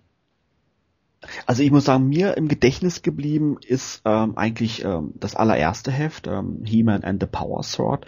Ähm, ich kann jetzt nicht wirklich sagen, ob jetzt die Geschichte jetzt das Nonplusultra ist. Ähm, allerdings ähm, irgendwo im Kopf geblieben ist mir einfach der ähm, der Zeichenstil von diesem Minicomic, den ich ähm, ähm, der mir unheimlich gut gefallen hat und ähm, ja irgendwo ähm, ich würde eigentlich mal sagen ja so aussieht wie die ähm, die ersten ähm, ähm, Cardbacks von den Moto Classics irgendwo, die ja auch in so einem ähnlichen Stil, glaube ich, dann dargestellt worden sind. Die einzelnen Figuren, ähm, die waren letztendlich ja keine Fotografie auf der Rückseite, sondern ja auch gezeichnet. Und ähm, weiß nicht, ist für mich irgendwo ähnlich und ich mag diese Darstellung einfach. Ähm, darüber hinaus, ja, im Kopf geblieben ist natürlich das von äh, vom Eternia Playset irgendwo noch ähm, wobei ich jetzt da sich zugeben muss, die Story ist sicherlich vielleicht nicht sonderlich äh, ja pralle, ich weiß nicht, also waren so ein, zwei Szenen, die mir jetzt doch so ein Schmunzeln, äh, Schmunzeln entlockt haben, dass man halt in, in der einen Szene halt sieht, wie Eternia aus dem Boden ähm, emporschießt und im Hintergrund sieht man zur linken Seite, glaube ich, Grayskull, auf der rechten Seite Snake Mountain, also alle wunderbar in der Nachbarschaft. Und nicht, nicht sonderlich gut, aber ähm, vielleicht ähm, lasse ich mich da auch so ein bisschen ähm, ja, täuschen oder ähm, beeinflussen, weil es einfach ein seltenes Minicomic ist, ich weiß es nicht genau. Ähm, aber wie gesagt, das allererste Minicomic vom, vom Zeichenstil her ähm, ist mir doch irgendwo schon als ziemlich gelungen in Erinnerung geblieben. Ja, dem muss ich beipflichten. Auch wieder von Alfredo Alcala gezeichnet. Und äh, dass da, dass du den Eternia Comic erwähnst, finde ich eigentlich auch sehr legitim. Wie du gesagt hast, die Handlung ist zwar irgendwo etwas eigenartig mit dieser direkten Nachbarschaft, aber ähm, von Bruce W. Tim halt eben erstklassig gezeichnet. Das mit der Nachbarschaft ist ja, kommt ja öfters mal vor. Auch bei Allein gegen alle. Äh, Katzensprung bis zur Burg von der Arena. Ja, stimmt. Skeletors Arena des Bösen in Sichtweite von Castle Grayskull. Wie hat Team nur gewusst, dass ich hier bin? äh, na, ich meine, wenn du mal die Kehrseite siehst, ähm, dass äh, auf, ich weiß nicht, ist es auf der aktuellen Eternia-Landkarte oder auf einer aus der Vergangenheit? Ich weiß es nicht mehr genau wo Snake Mountain letztendlich auf einem anderen Kontinent ist und Grayskull auch irgendwo, ähm, ja, eigentlich ja tausende Kilometer entfernt sein müsste vom Königspalast. Und wenn man sich dann mal vorstellt, dass He-Man halt da mal und Dollerei oder geschwind mal nach Castle Grayskull reitet auf Battle Cat und innerhalb von einer Stunde wieder zurück ist, Auch nicht sonderlich realistisch, finde ich, aber. Ich habe da die Vermutung, dass He-Man jedes Mal dann einen neuen Battlecat hat, weil er den alten in der vorhergehenden Handlung zu Schanden geritten hat. Ja, anders, anders geht's gar nicht. Das muss so sein. Ja, schneller, Battlecat, schneller. Japs, japs, stöhnen, zusammenbrechen. Unser nächstes Thema, was wir heute ansprechen werden, ist natürlich das Hörspiel Der unbezwingbare Drache. Und bevor wir da jetzt zu kommen, ähm, gibt's, ähm, möchte ich noch eine Verbindung erwähnen vom Thema Hörspiel zum Thema Minicomics. Und zwar ähm, hat ja Europa auch, ja, klingt jetzt ein bisschen gemein, aber ich würde mal sagen, ziemlich erfolgreiche Cover illustriert für die Europa-Hörspiele. Und da haben sie sich hier und da von den Minicomics inspirieren lassen. Ähm, Sebastian, hast du da aus dem Kopf so zwei, drei Beispiele parat? Ja, passend zu unserer letzten Hörspielbesprechung, also Folge 3 Sturm auf Castle Grayskull, da stammt das Cover eigentlich äh, von einem Motiv aus The Vengeance of Skeletor, auch einem der ersten Minicomics, nur dass da eben ähm, Beastmans Kopf gewissermaßen noch hineinretuschiert wurde. Und jetzt äh, bei Folge 4 der unbezwingbare Drache, das Motiv stammt, glaube ich, sogar aus dem gleichen Minicomic.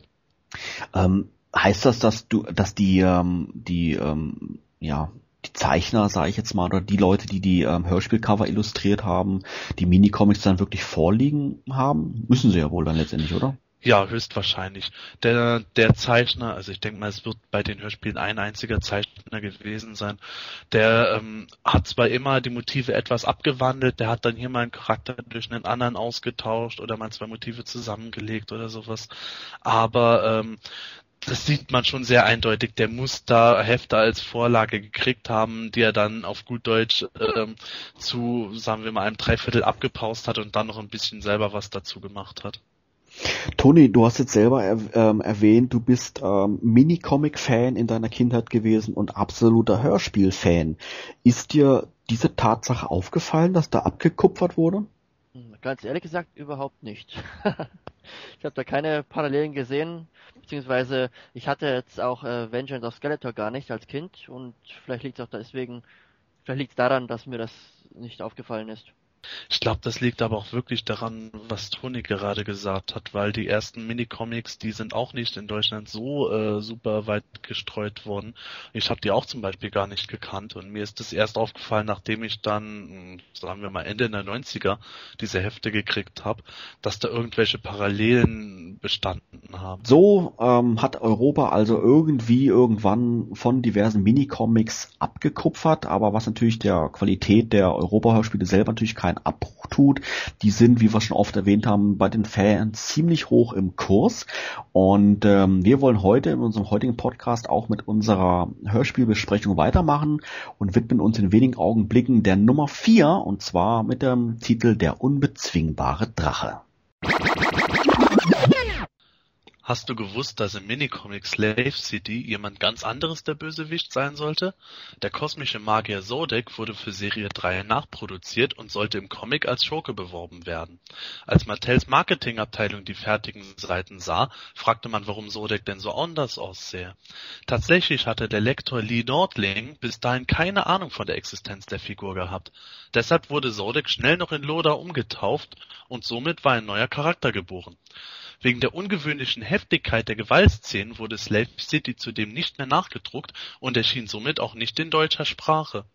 Wenn ihr das Heft trotzdem lesen wollt, dann geht bei Planet Eternia auf Extras, klickt dort in die Comic Area und scrollt runter zum 29.09.2006. Hier findet ihr das Heft sogar in deutscher Übersetzung.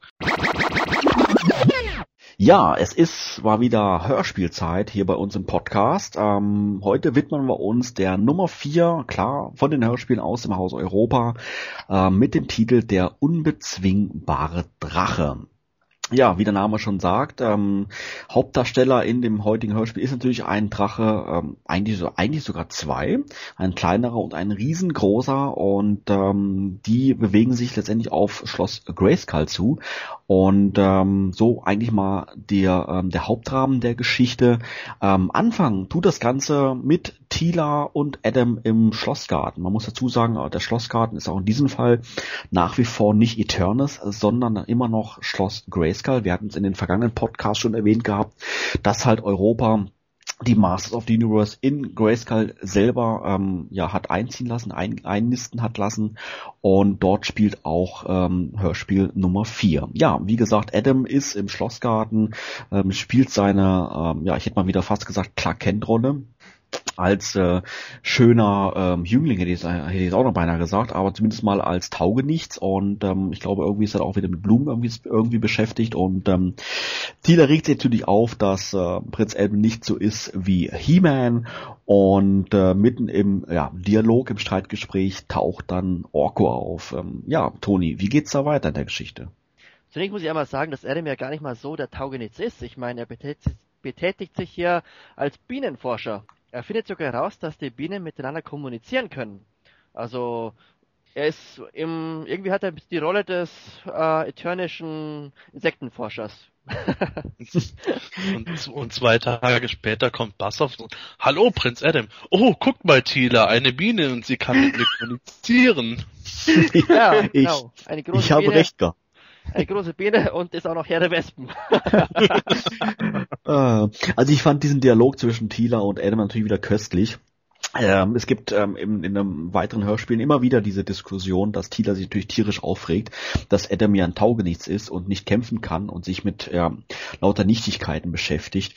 Und ich finde das hier so ähm, grandios dargestellt, dass sie ähm, wirklich sagt, Mensch, Adam, warum bist du nicht so wie He-Man? Und du Cringer, warum bist du nicht so wie Battlecat? Und da habe ich so bei mir gedacht, Mensch, Tila, so blöd kann man doch nicht sein. Ja, aber gut, ich meine, klar, ist für Kinder dargestellt worden, so diese Szene, aber ich finde es doch schon irgendwo witzig. Adam, warum kann dein Zauberschwert nicht grau sein, wie das von He-Man? Aber, wie gesagt, Orko taucht natürlich auf und ähm, ja, da passiert natürlich, kommt zu einem Zwischenfall. Was, ähm, was passiert denn da? Natürlich muss gerade in dem Moment etwas passieren, wenn Tila schon am, am Motzen ist. Ein Adler greift an und entführt Orko, reißt ihn mit in die Lüfte und Tila flippt natürlich voll aus, muss natürlich Adam dazu bewegen, etwas zu tun, anstatt dass sie selber auch mal was machen könnte. Aber nein, Adam, tu doch was. Du kannst doch nicht einfach zusehen, wie Orko entführt wird. Sie steht da und lamentiert, aber macht selber nichts. also ich war doch schon ein bisschen überrascht, mit welcher Gelassenheit wirklich Adam in dem Moment reagiert. Er ja. muss natürlich seine Rolle irgendwo wahren, ja. Aber ey, hallo, der wurde gerade entführt, ja. Und anstelle zu, anstelle, sag mal, zu, zu sagen, oh, ich muss mal ganz dringend aufs Klo, irgendwie, nee, er bleibt liegen und sagt, ja, was soll ich denn machen? ich, ich, ich mach doch schon was hier. Also ist schon ein bisschen.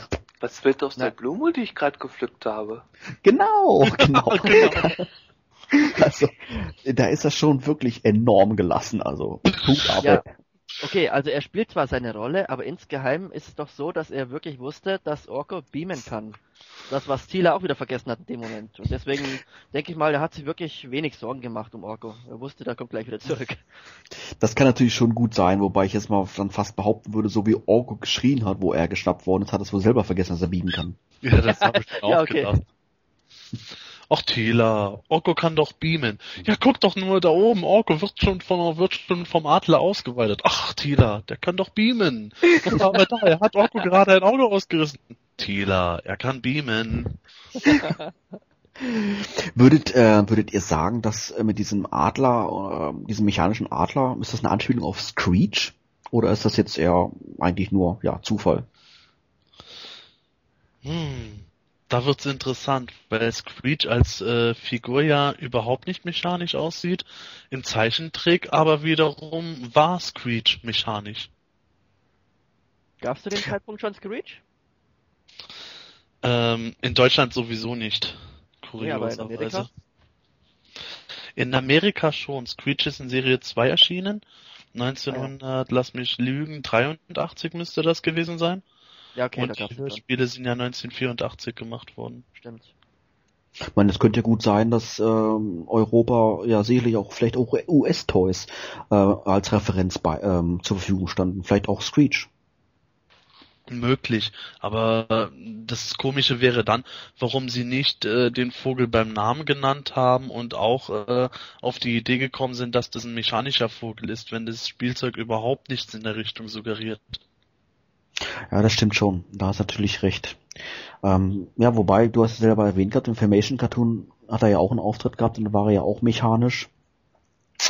Ich weiß nicht, ob es da, da vielleicht irgendeinen Zusammenhang gibt, aber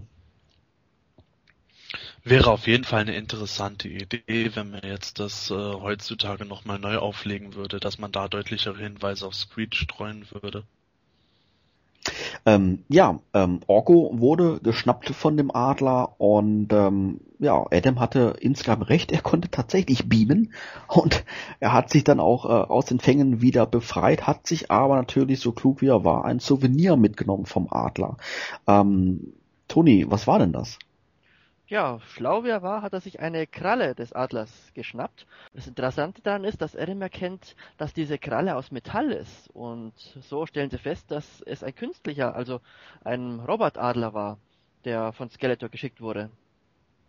Ja, aber das war letztendlich, ich, ich weiß nicht, ob es jetzt von, ähm, ähm, von Skeletor ein Ablenkungsmanöver war oder was er damit letztendlich bezwecken wollte, weil ich glaube, diese Thematik wird im Verlauf des weiteren Hörspiels nicht weiter aufgegriffen.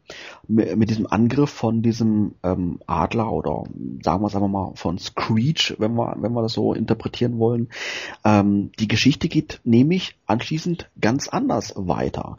Und wer bislang der Meinung war, ein Trollaner ist im Hörspiel schon zu viel, ja, der sollte sich dieses Nummer 4 wirklich mal anhören. Denn, Toni, was passiert? Ja, zu allem Überfluss kommt eben noch eine zweite Trollanerin da an und sie ist noch nerviger als Orko selber. Sebastian, wie hast du das in Erinnerung? Äh, würdest du wirklich sagen, mein Gott, geht die mir auf den Keks? Oder hilft es wirklich der Story in irgendeiner Weise? Alles, was ich dazu sagen kann, ist,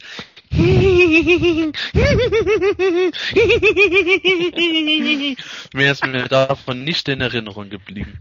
Das war auch ihr ganzer Text, also kann ich dich beruhigen. Gut zu wissen. Thomas, wie sieht das bei dir aus? Ähm, hast du die auch so nervig in Erinnerung? Och, richtig nervig nicht, aber äh, hinter hat sie wirklich höhnisch gelacht. Und die anderen haben es nicht gemerkt. Nicht wirklich. Ja, das stimmt. Da kommen wir später noch dazu, ähm, was sich da genau hinter Arkia alles alles verbirgt. Aber ähm, ich muss sagen, ähm, ja, es war schon ein bisschen penetrant, dieses ganze Gekicher. Und ich meine, Orko kichert ihn dann auch ab und zu mal, aber da ist Orko echt ein Waisenknabe gegen gewesen. Und ähm, du hast eigentlich nichts anderes gehört und das waren jetzt wirklich schon, ja, ich würde fast schon behaupten, Dialoge zwischen Orko und Arkia, die nur aus Kichern äh, bestanden haben. Die haben auf irgendeiner Weise miteinander kommuniziert, die, ähm, ja, die wir nicht verstanden haben vielleicht, ich weiß es nicht, aber ähm, war nicht, äh, war nicht wirklich, war nicht wirklich, äh, ja, ich weiß nicht, äh, der, der Story vielleicht hilfreich, ich keine Ahnung. Ja, immerhin, haben, sie, immerhin haben sie bei der, äh, das zweite Mal, wo eine falsche Trollanerin war, auf das Gekicher verzichtet. Nämlich bei ähm, Skeletors Masterplan, wo dann Ivar da war. Ja, stimmt. Das ist, das ist ja der Witz, dass in der Hörspielserie insgesamt zwei Trollanerinnen Orko zur Verfügung standen und er auch noch in Folge 1 im Grunde Triel erwähnt hat. Meine Güte, der, der hat einen Harem. Boah, der Womanizer. ja, beides, beide Male waren es Fakes, also ist er eigentlich ein Loser.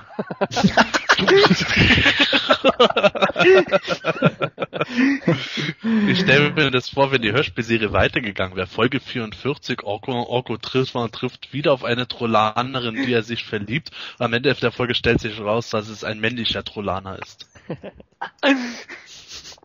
Das wäre noch der, der Oberhammer gewesen, du. Interessant, äh, mir ist da ein kleiner Fehler aufgefallen und zwar vom Sprecher selber.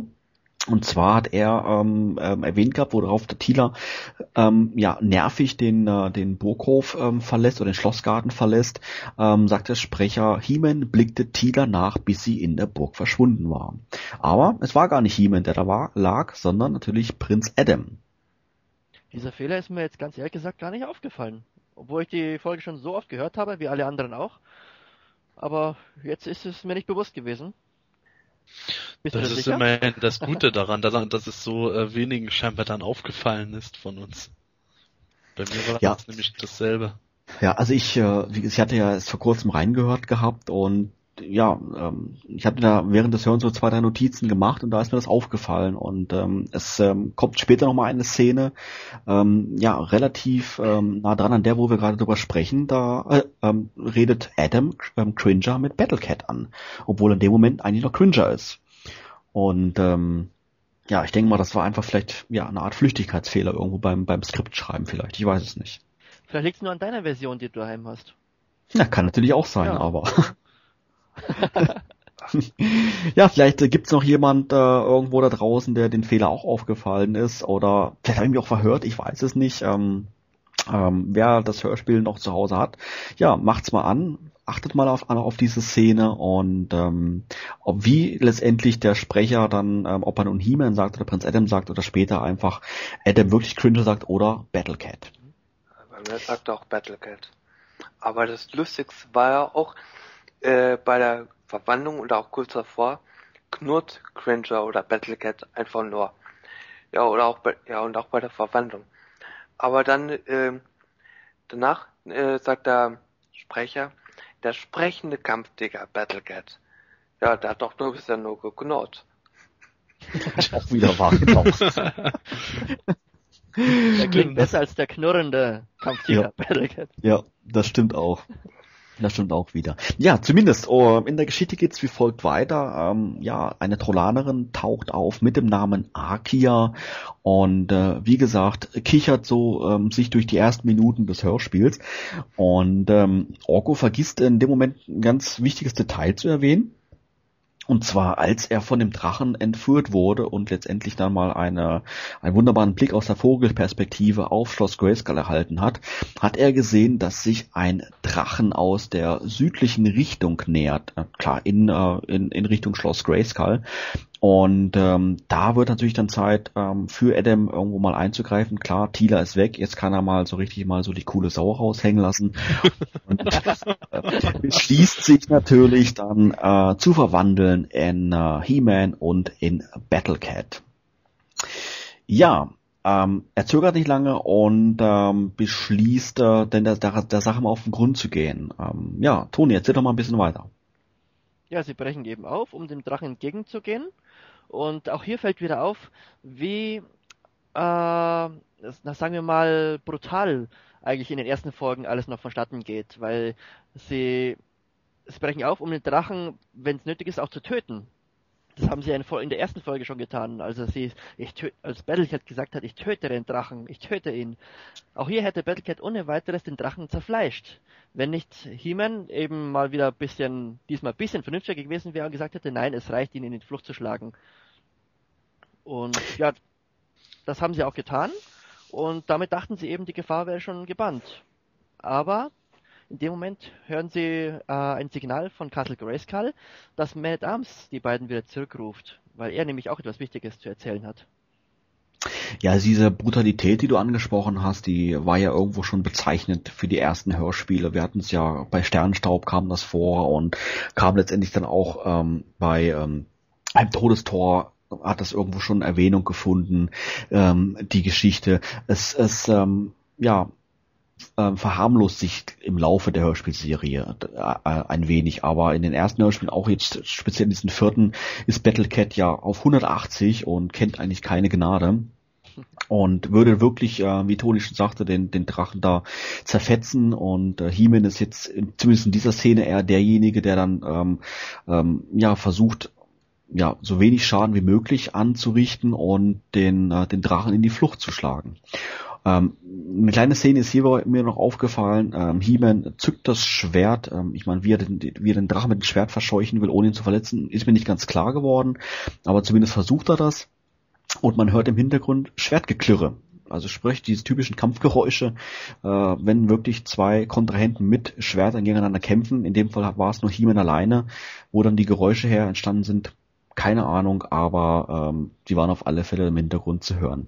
Ja. Vielleicht schlägt er auf seine Krallen. Kann natürlich auch sein, vielleicht hat er auch die getroffen. Das ist, das ist gut möglich. Ja, die Krallen oder Zähne, die auf die Zähne hat er draufgeschlagen. Au, aua, aua, aua.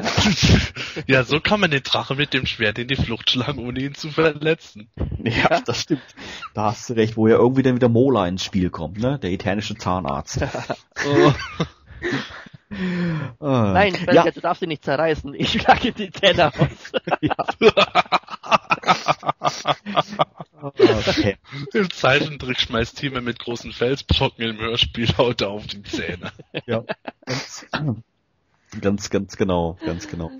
Ja, und ähm, während He-Man da am Kämpfen ist, beziehungsweise der Kampf war relativ schnell zu Ende, ähm, der Drache, man muss an dieser Stelle sagen, es war nicht der unbezwingbare Drache, sondern, wie sich später herausstellt, war es nur ein kleiner Babydrache. Und ähm, der ließ sich relativ schnell von He-Man in die Flucht schlagen. Wie Toni gerade sagte, er tönt dann das Signalhorn und er macht sich auf zurück nach Schloss Grayskull. Währenddessen Allerdings gibt's noch eine interessante Szene mit Orko und Akia, in dem, ähm, wo sie mal tatsächliche Worte benutzen zu kommunizieren und nicht nur rumkichern. Und ähm, Akia, äh, Akia offenbart Orko, dass auch sie zaubern kann. Und äh, ja, verführt oder vollführt einen absolut verblüffenden Trick für Orko. Sebastian, weißt du noch, was da passiert ist?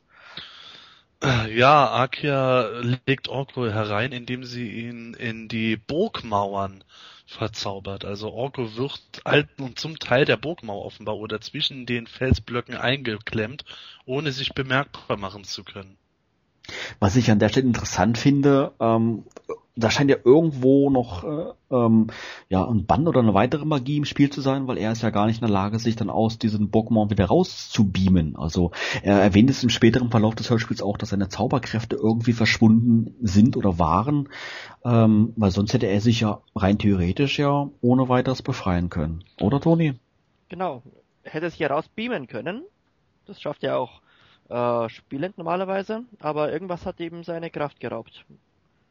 Und was ich jetzt äh, persönlich jetzt noch interessant finde an Zauberspruch von der Akia, weil den Anfang vom Spruch weiß ich nicht mehr, aber der Rest geht ja so, und dort vermodere sein Gebein in den Burgmauern. Und Richtig, ja. Äh, ich, hab, ich muss zugeben, ich habe damals schon überlegt, aha, also hat er doch ein Gebein. hat, hat er ein Skelett. also ich muss sagen, der Gedanke kam mir jetzt nicht. Also mein Gedanke war eher, meine Güte, eigentlich ist es ja schon ganz schön brutal, ne? Aber ja, klar, hast recht, hast recht, wenn es natürlich das Wort Gebein benutzt, muss das ja irgendwo ja auch haben. brutal war es auf alle Fälle auch wieder, stimmt. Ich meine, einfach so in die Burgmauern, einfach so in die Burgmauern reinzaubern und dann stellt sich die Frage, wie überlebt er da drin? Ich müsste ersticken. Theoretisch schon. Interessant fand ich noch, wenn ich das jetzt richtig in Erinnerung habe, wenn Orko zaubert. Das ist ja grundsätzlich äh, ein Vierzeiler. Und äh, Akia hat in, bei dem Zauberspruch allerdings äh, sechs Zeilen. Ist euch das mal aufgefallen? Stimmt, ja. Vielleicht macht das den Zauberband dadurch aber auch ähm, stärker als Orkos Magie. Das kann durchaus sein, auf alle Fälle. Vielleicht zaubert sie auch noch ein bisschen anders als Orko. Klar, das ist natürlich auch durchaus möglich, wenn man überlegt, dass äh, Arkias wahre Identität ja am Ende sich als ein bisschen was anderes herausstellt als eine Trollanerin. Aber es ist, es ist durchaus interessant, weil sie ja äh, ähnliche Zaubersätze wie Orko selbst benutzt, aber die dann eben länger sind bei ihr. Ja, Arkia war erfolgreich, Orko ist verschwunden, ein Trollaner weniger, die Zuhörer atmen auf. Und, und es geht, äh, es geht mit der Zauberei quasi nahtlos weiter, denn plötzlich, wer taucht auf? Toni, erzähl mal. Ja, Tila mischt sich auf einmal ein, beziehungsweise sie sucht eigentlich nach Orko und stößt dabei auf Akia. Und ja, weil Akia gerade so schön in Fahrt ist. Zwei Sprüche zum Preis von einem. Ja, genau. Richtig. Zaubert sie da ganz munter weiter und verwandelt Tila in einen Vogel. Ja, was so ein bisschen das Problem ist. Weil, jetzt haben wir dieses ganze Gekicher los. Jetzt haben wir während des ganzen Hörspiels einen Vogel, der ununterbrochen zwitschert. also, ich weiß nicht, was besser ist, aber naja, gut. Ja, da freut sich auch Man Arms drüber. Ja, da kann man aber deutlich sagen, er hat einen Vogel.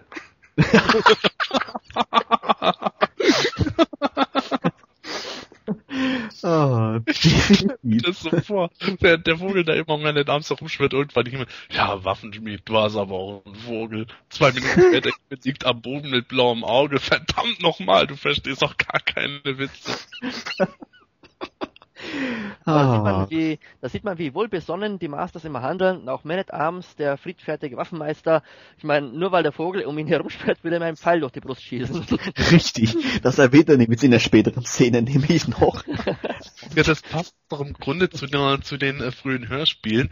So wie, so wie Battlecat, Man at Arms ist ein Freund von äh, permanenten Lösungen. ja, genau. Da, da macht er gar nicht lange rum und fertig ist die Geschichte. Ach, wunderbar. Also, Orko ist weg. Ähm, Tila ist in einen Vogel verzaubert. Und äh, He-Man erreicht ähm, Schloss Grayskull. Man at Arms wartet schon, ja, völlig ähm, aufgelöst. Und ähm, ja, das erste, was natürlich dann gleich ähm, ja einem auffällt, ist dieses, an, ich habe es angesprochen gehabt, Vogelgezwitscher. Man at Arms wundert sich genauso wie ich. Und geht aber im ersten Moment nicht näher drauf ein, ähm, sondern er erklärt He-Man, ja, die neue Situation, die neue Sachlage, denn das Blatt hat sich ähm, weiterhin verschärft. Erzähl noch mal ein bisschen, Sebastian. Man at, Arm, Man at Arms erklärt He-Man, dass sich äh, ein weiterer Drache nähert und diesmal ist es ein richtig großer Drache. Dieser Drache sieht laut Man at Arms wohl auch so aus, als äh, wäre er nicht auf Eternia heimisch, sondern käme von woanders her. Und Man at Arms erwähnt zudem, dass er auch glaubt, Skeletor gesehen zu haben. Ja, das ist richtig. Und ähm, ja, Man at Arms äh, und He-Man beschließen daraufhin, äh, mit dem Windrider einmal die Sachlage nochmal genau zu erkunden. Ähm, Battlecat bleibt zurück. Meine, klar, so viel Platz ist auch im Windrider danach doch nicht. Und ähm, ja, die beiden fliegen dann mal los und ähm, dauert auch nicht lange, bis sie dann diesen Riesendrachen erwähnen. Ich weiß gar nicht, Toni, haben die da irgendwie was erwähnt gehabt? Vom Größenverhältnis her oder sowas alles, wie groß das Ding wirklich war. Ich meine, irgendwie hatten sie gesagt gehabt, dass er mehr oder weniger locker über die Burgmauern steigen könnte, oder habe ich das Ja. falsch in Erinnerung? Nee, ganz genau. Das wird so deutlich gesagt, dass er ohne weiteres über die Bu- Burgmauern hinwegsteigen könnte. Ja, und durch eben diese Größe stellt er eine große Gefahr dar, weil er nämlich direkt Kurs auf Castle Grayskull nimmt. Und aus diesem Grunde versuchen sie ihn abzulenken oder irgendwie in die Flucht zu schlagen. Und dazu setzen sie die Laserkanone vom Windrider ein, um ihn einerseits zu blenden und ihn mit Warnschüssen einfach ja, zurückzutreiben. Leider äh, hat das nicht den gewünschten Erfolg und durch ein Versehen treffen den Drachen auch noch, weil sie wollten ihn einfach noch eigentlich nur, wie gesagt, in die Flucht schlagen, aber der Drache rennt dann direkt in einen Laserstrahl rein und dadurch erkennen sie, dass der Drache dadurch aber gar nicht verletzt wird. Und um sicher zu gehen, schießen sie ein zweites Mal gleich und zwar mit voller Absicht und ja, auch dieser Schuss bleibt ohne Wirkung. Was ja ein witziger Dialog eigentlich ist, weil Man at Arms von Anfang an vorgeschlagen hat, ähm, er will den Drachen töten. Also der zimpert da auch nicht lange rum. Und äh, Himmel wehrt sich dagegen. Ich meine, klar, er ist der, der Gute der Guten und äh, alles Leben muss beschützt werden. Und äh, Man at Arms, ja, gut, er will ihn halt umbringen und zufällig trifft er den Drachen auch. Klar, zufällig. Ist schon recht, ne? Frei nach dem Motto, ach, oh He-Man, guck gerade nicht. Jetzt schieß ich mal in diese Richtung. Später am Abend über Man at Arms Kaminsims hängt der Drachenschädel. Ich schwör's ihm, das war ein Versehen. genau. Richtig. Aber ähm, noch witziger finde ich dann einfach die Wendung, dass He-Man als nächstes vorschlägt, Mann, ballern doch mal direkt vors Kreuz.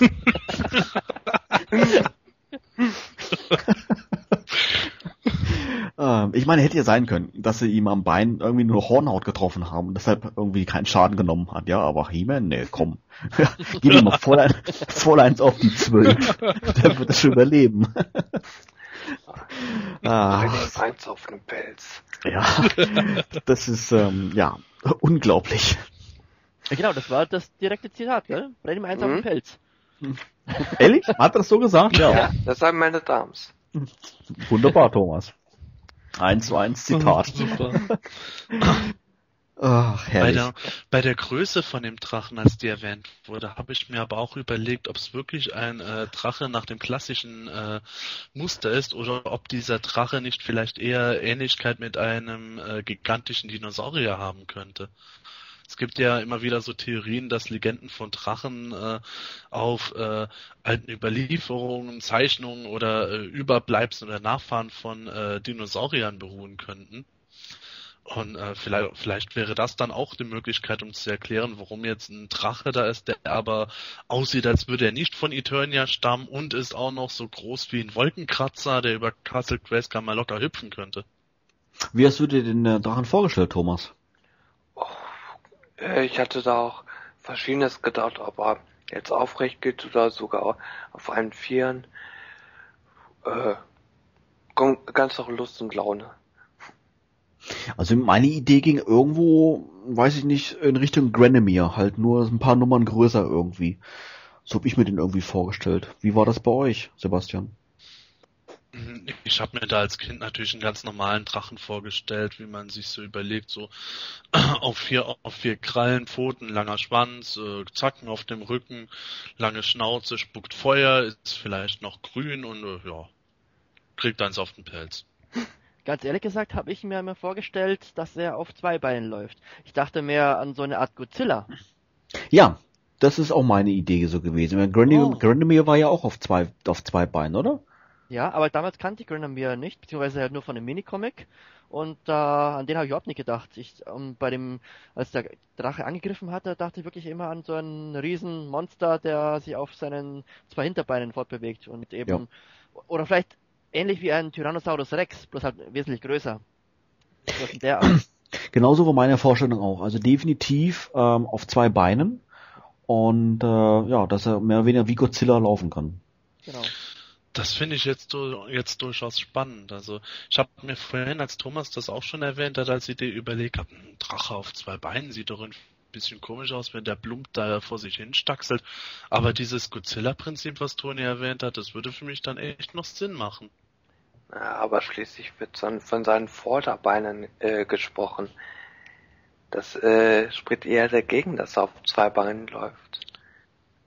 Das ist auch wieder was. Stimmt, das, er- das erwähnen die in irgendeiner Szene. Welche waren, wann waren das? Weiß ich gar nicht mehr. Da sagt auch jemand, äh, du musst ihn treffen. Nimm deine Schulter, eine Seite Schultern vor oder eine Seite von der Beine. Ah, ja, stimmt. Da wird das erwähnt gehabt. Ja, aber gut, vielleicht, wenn es so wie bei Godzilla ist, ich meine, Arme hat er ja auch in irgendeiner Weise. Ja. Er läuft halt zwar nicht drauf, aber vielleicht haben die das einfach damit gemeint. Vielleicht kann der Drache auch sowohl auf zwei als auch vier Beinen sich fortbewegen. Ich meine, wenn der Drache darauf aus war, Castle Grayskull zu vernichten, kann es auch sein, dass er am Anfang auf äh, den Hinterläufen gestaxelt ist und später hat er sich auf alle vier äh, Pfoten wieder hingehockt, um äh, vielleicht die Burg besser angreifen zu können oder sowas in der Richtung. Er bewegt sich auf vier Beinen fort und wenn es sein muss, kann er sich auf die Hinterbeine stellen und auch mit Waffe schießen.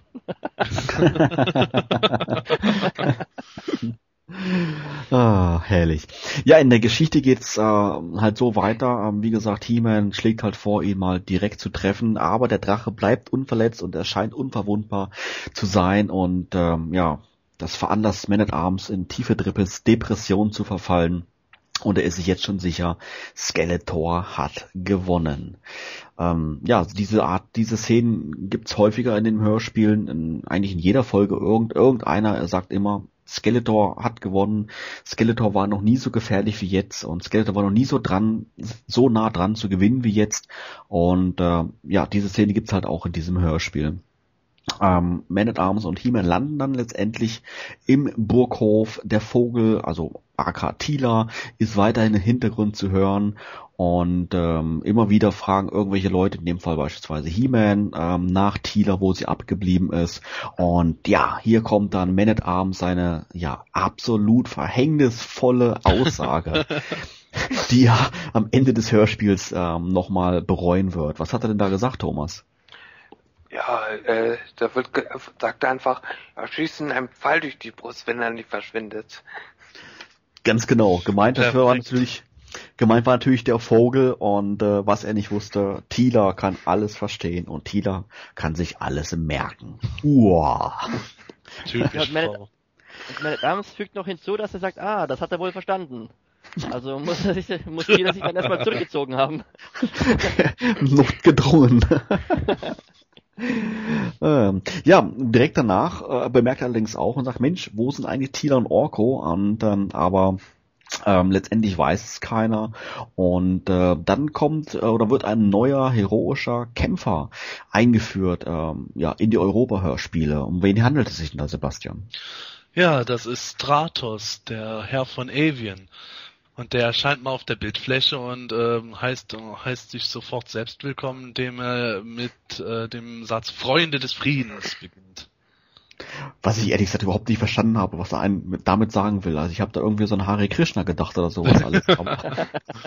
ja, vor allen Dingen, wenn du dir überlegst, Battlecat, ah, oh, ich töte ihn, hier, Himmel, knall den, knall den Drachen eins vor den Latz, etc. Ja, pipapo, dann Freunde des Friedens.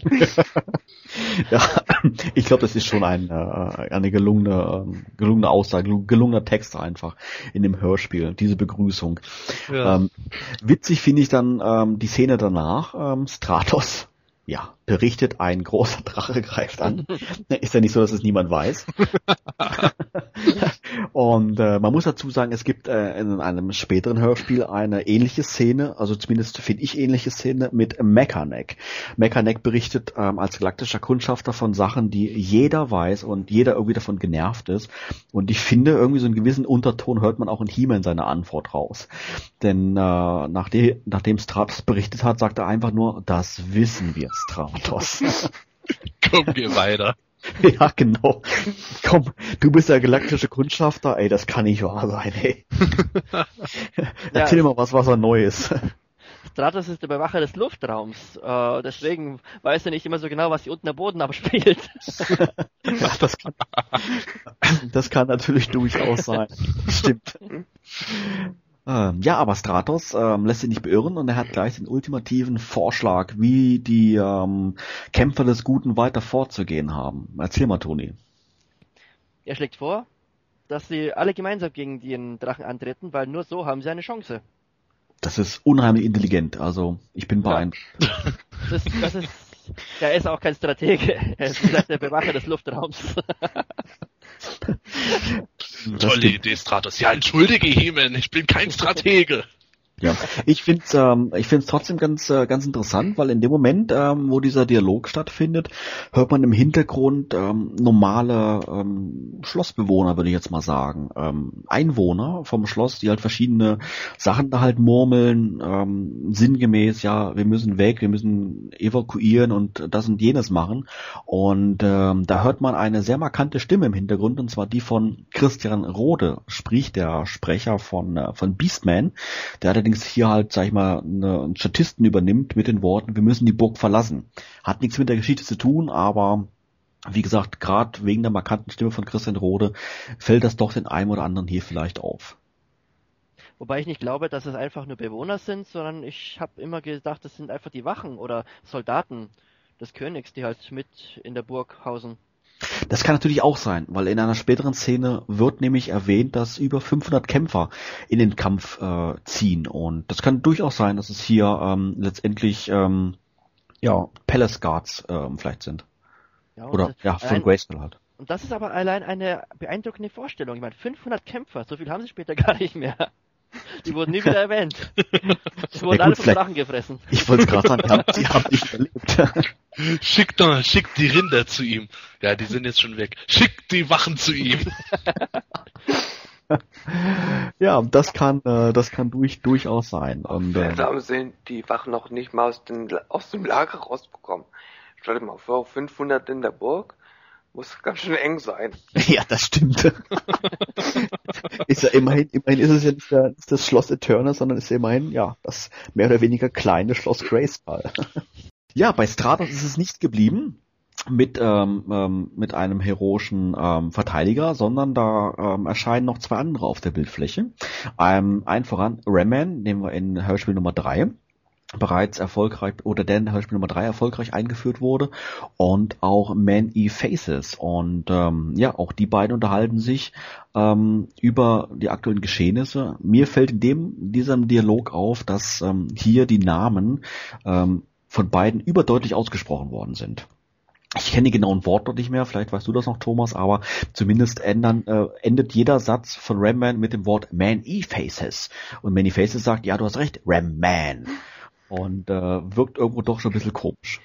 Ja, den äh, genauen Text von Ram Man weiß ich nicht mehr, aber Man-E-Faces, ähm, ja, es ist wahr, Ram Man. Er und mehrere Männer der Beherrscher der Meere, die haben uns zugewinkt, sie wollen uns verhöhnen. ja, stimmt. Verhöhnen. da habe ich immer den Eindruck gehabt, weil ich das als Erwachsener dann zum ersten Mal seit langem wieder gehört habe, irgendwie, die verarschen sich gegenseitig. Ja, so ein bisschen fast schon so Neckereien irgendwo so ein bisschen. Ja, ne? aber auch irgendwie so, äh, nie, niemand von den beiden merkt, dass der andere ihn jeweils gerade verarscht und sie treiben es immer weiter irgendwo mit diesen Betonungen etc. und sie merken es einfach nicht, weil sie sich in Wirklichkeit nicht ausstehen können. Ja, ja, da ist was so, wahr. Man Faces. ja, genau. Brandman. ja.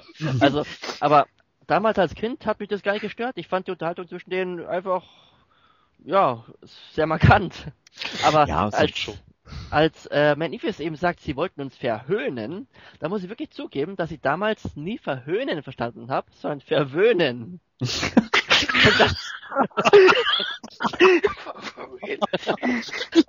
hat halt irgendwie mitgemacht damals. Ja, zugewinkt. Die wollten verwöhnen. Was Neues, der perfider Plan. Verführung der Masters of the Universe.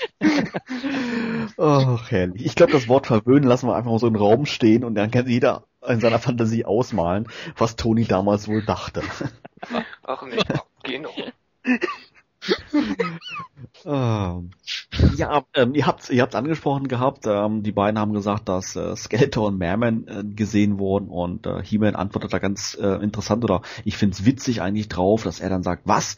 Merman auch? Er lässt keine Gelegenheit aus, um, zu, um zu, uns zu bekämpfen. Klingt irgendwie so, ähm, ja, dass Merman in dem Fall jetzt die ultimative Todeswaffe ist und jetzt kann man sowieso gleich alles einpacken. Ja, also für mich klingt das eher wie so ein lästiges Etwas, das einfach nicht aufhört zu nerven. Ach, der lässt doch keine Gelegenheit aus, uns zu bekämpfen. Das kann natürlich auch sein. Mal aufhören. Äh, Wenn es Nerven war, waren es vielleicht im Moment irgendwie schon äh, Entzugserscheinungen, weil Orko nicht mehr da ist oder sowas. Weiß es nicht, aber ähm, war ganz, ganz witzig ähm, ähm, ähm, ausgesprochen oder formuliert von ihm. Ja, weiter geht's in der Geschichte. Ähm, He-Man äh, nimmt letztendlich dann den Vorschlag von, von Stratos an und sagt, ja, wir greifen jetzt an. Alle sollen sich bewaffnen und ähm, da finde ich interessant, wird erwähnt, ich weiß nicht, warum sie es extra erwähnt haben, aber es wird erwähnt, Man-E-Faces bewaffnet sich mit einem Raketenwerfer. Ja. Also, Das Ja. A-Team von Eternia schlägt zu. Richtig, also ich meine, ähm, kurz vorher äh, wollte He-Man noch nicht mal an den Drachen ein Haar krümmen. Und äh, ja, Many Faces juckt das nicht und schnappt sich mal gleich den nächstgrößten Raketenwerfer, um damit in den Kampf zu ziehen. Und ähm, ja, da wird dann auch erwähnt, dass ähm, ja über 500 Kämpfer ausziehen, um sich den Drachen entgegenzustellen. Allen vorne voran natürlich äh, ja unsere hero- heroischen Helden und ähm, damit geht das Getümmel los. Aber den äh, Raketenwerfer finde ich noch sinnvoller. Na gut, äh, dass Ramman ohne Waffe kämpft, ist nachzuvollziehen, aber auch Stratos will ohne Waffe kämpfen. Ganz genau. Äh, Und der betont das auch noch. ja, wie will er das machen? Will er ihm einfach wie eine Fliege um den Kopf schwirren? Sich dem Drachen wie eine Fliege auf die Nase und haut drauf. Er könnte auch Steine fallen lassen von oben. Ja. Ja, das stimmt. Das wird tatsächlich extra erwähnt, dass Stratos da äh, ohne Waffen kämpfen will. Ja, ich meine, es ist ja originalgetreu zum zum zum Toy damals. Da lagen ja auch keine Zubehörteile dabei. Also warum soll er da welche haben? Ja, wahrscheinlich war es war das genau die Ursache, weil wie die das dann äh, in dem Hörspiel erzählen und auch Stratos wo, wollte ohne Waffen helfen oder wie auch immer der Satz sich angehört hat, da denkst du dir auch schon okay und äh, zwei Minuten später ist er vom Drachen dann aufgefressen. Ja, Das ist ja schon das, das reine Kamikaze-Kommando.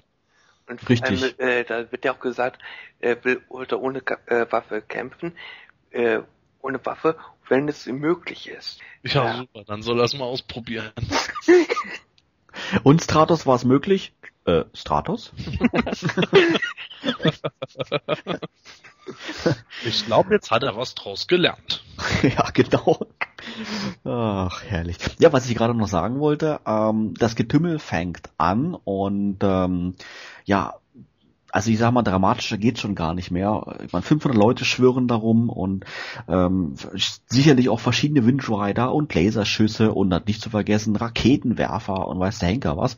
Und plötzlich kommt Soa an und He-Man sagt, ja, Mensch, wir gehen damit erstmal einen Kaffee trinken. Soa, ich grüße dich. Schön, dass du da bist. Auf mich kam das aber immer wirklich sehr erfreut drüber. Also, und das hat den Eindruck, als wenn es eine große Verstärkung wäre, wenn Soa mitkämpft, wie auch immer. Du meinst, dass Heeman gewissermaßen erleichtert Soa begrüßt hat? Genau. Soa, ich grüße dich. Jetzt schaffen wir es. ja, das könnte man schon rein interpretieren. Wo 500 Kämpfer und ein Raketenwerfer nicht helfen, dann schafft ein Adler. Willst auch du ohne Waffen gegen den Drachen kämpfen? Ach, und er unterstützt Stratos. ja, genau. genau, richtig. Und so, wie war's? Äh, so? so, setzt sich Stratos auf die Schulter. ja. Ach. Als Siegesfalke oder als Drache. Ja. Adler. Richtig. Ja, aber letztendlich der der große Angriffsplan, der ähm, ja, der fruchtet nicht, denn ähm, ja der Drache ist ja klar, sonst würde das Hörspiel ja nicht so heißen, unbezwingbar, also eigentlich auch schon unverwundbar. Und dann hat He-Man die rettende Idee und ähm, ja, vielleicht hat der, der Drache einfach nur Hunger und geht dann einfach wieder nach Hause. Ähm, zumindest ähm, verfüttert er die sämtliche Rinderherden. Äh, Man at Arms natürlich deswegen besorgt, weil sie dann irgendwie, ähm, ja, dass er Angst hat, dass sie dann verhungern äh, irgendwie, habe ich spontan an den ähm, Realfilm von 87 denken müssen, wo auch dort Man at Arms ähm, ja, Hühnchen futtert am laufenden Band. Und er da es deswegen vielleicht irgendwie einfach besorgt war, dass er da keine, keine Chicken Wings mehr kriegt oder sowas alles, ich weiß es nicht. Zumindest ähm, die, die Rinderherde wird verfüttert und ähm, ja, der Plan geht auch soweit eigentlich auf. Ähm, der Drache futtert alles restlos auf, wahrscheinlich inklusive Stratos und Sor. Man, es wird nicht erwähnt, aber ja, die beiden werden, glaube ich, hinterher auch nicht mehr erwähnt. Ja, jetzt, jetzt wissen wir warum. Zum Glück haben wir darüber gesprochen. Und zumindest ist der Drache dann auch äh, satt und äh, macht das, was jeder nach einem guten Essen gerne machen möchte. Er legt sich hin und, äh, und verschnauft und schläft ein, ein bisschen. Ja, die Masters nutzen die Gelegenheit und ähm, fliegen zum, zurück zum Schloss. Was passiert da, Toni? Also vor muss ich aber jetzt nochmal erwähnen, äh, der Erzähler sagt noch dazu, dass die Idee, eine der Rinderherden zu opfern, die zu Castle Grayskull gehören, die erhoffte Wirkung hat, da betont er wirklich eine der Rinderherden. Das heißt doch eigentlich, das sind mehrere. Eigentlich schon, hast du recht, aber ja. am Ende vom Hörspiel dementieren das letztendlich. alle geopfert, genau. Richtig. Der wollte also, halt at Arms beruhigen. das kann natürlich auch sein.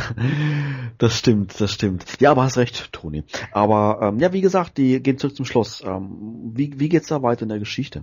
Ja, also im Schloss zurück äh, sucht He-Man oder vermisst He-Man immer noch Tila und Orko und fragt dann eben Akia, ob sie irgendwas von den beiden gehört oder gesehen hat.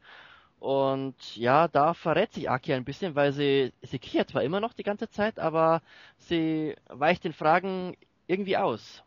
Und da wird He-Man langsam misstrauisch. Und ja, Man at Arms ist es noch, der einfach ein bisschen, ja, wie soll man sagen, meint, ja, Orko, also Akia ist verliebt, deswegen kichert sie so viel, aber er schöpft noch keinen Verdacht. Und dann hören sie aber immer wieder Orkos Glöckchen.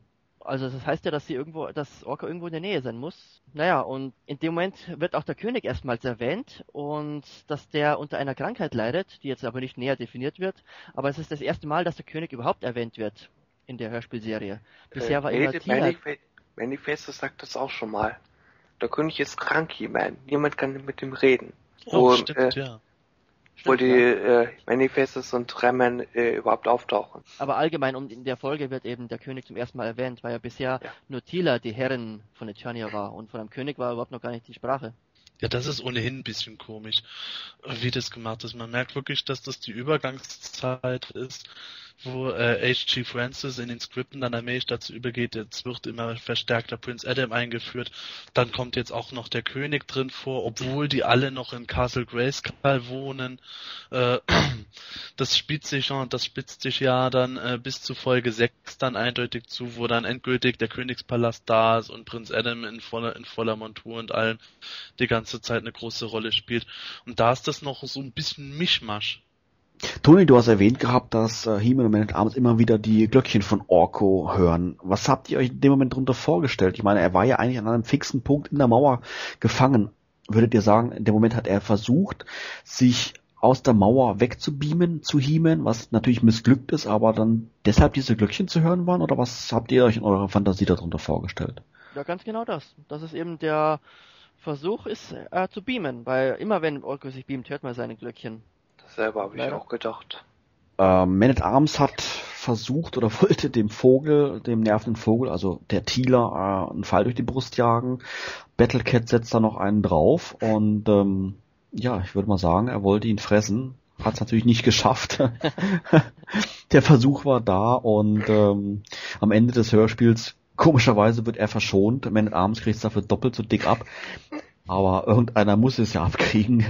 Geht ja gar nicht anders. Ähm, aber die Verschnaufspause nähert sich dann schon wieder rasch dem Ende und äh, der Drache greift ähm, erneut an. Ja, und endlich hat He-Man den rettenden Einfall und äh, Mensch, ich frag doch mal den Geist von Grayskull, ähm, was wir so machen können. Hat bislang auch mal ganz gute Ideen gehabt.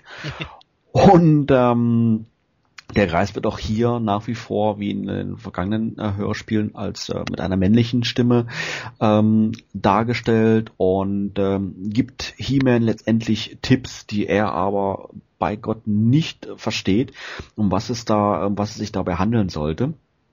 Oh, unter anderem Aussagen wie wenden kannst du das nur, wenn du das Licht gewinnst, etc. etc.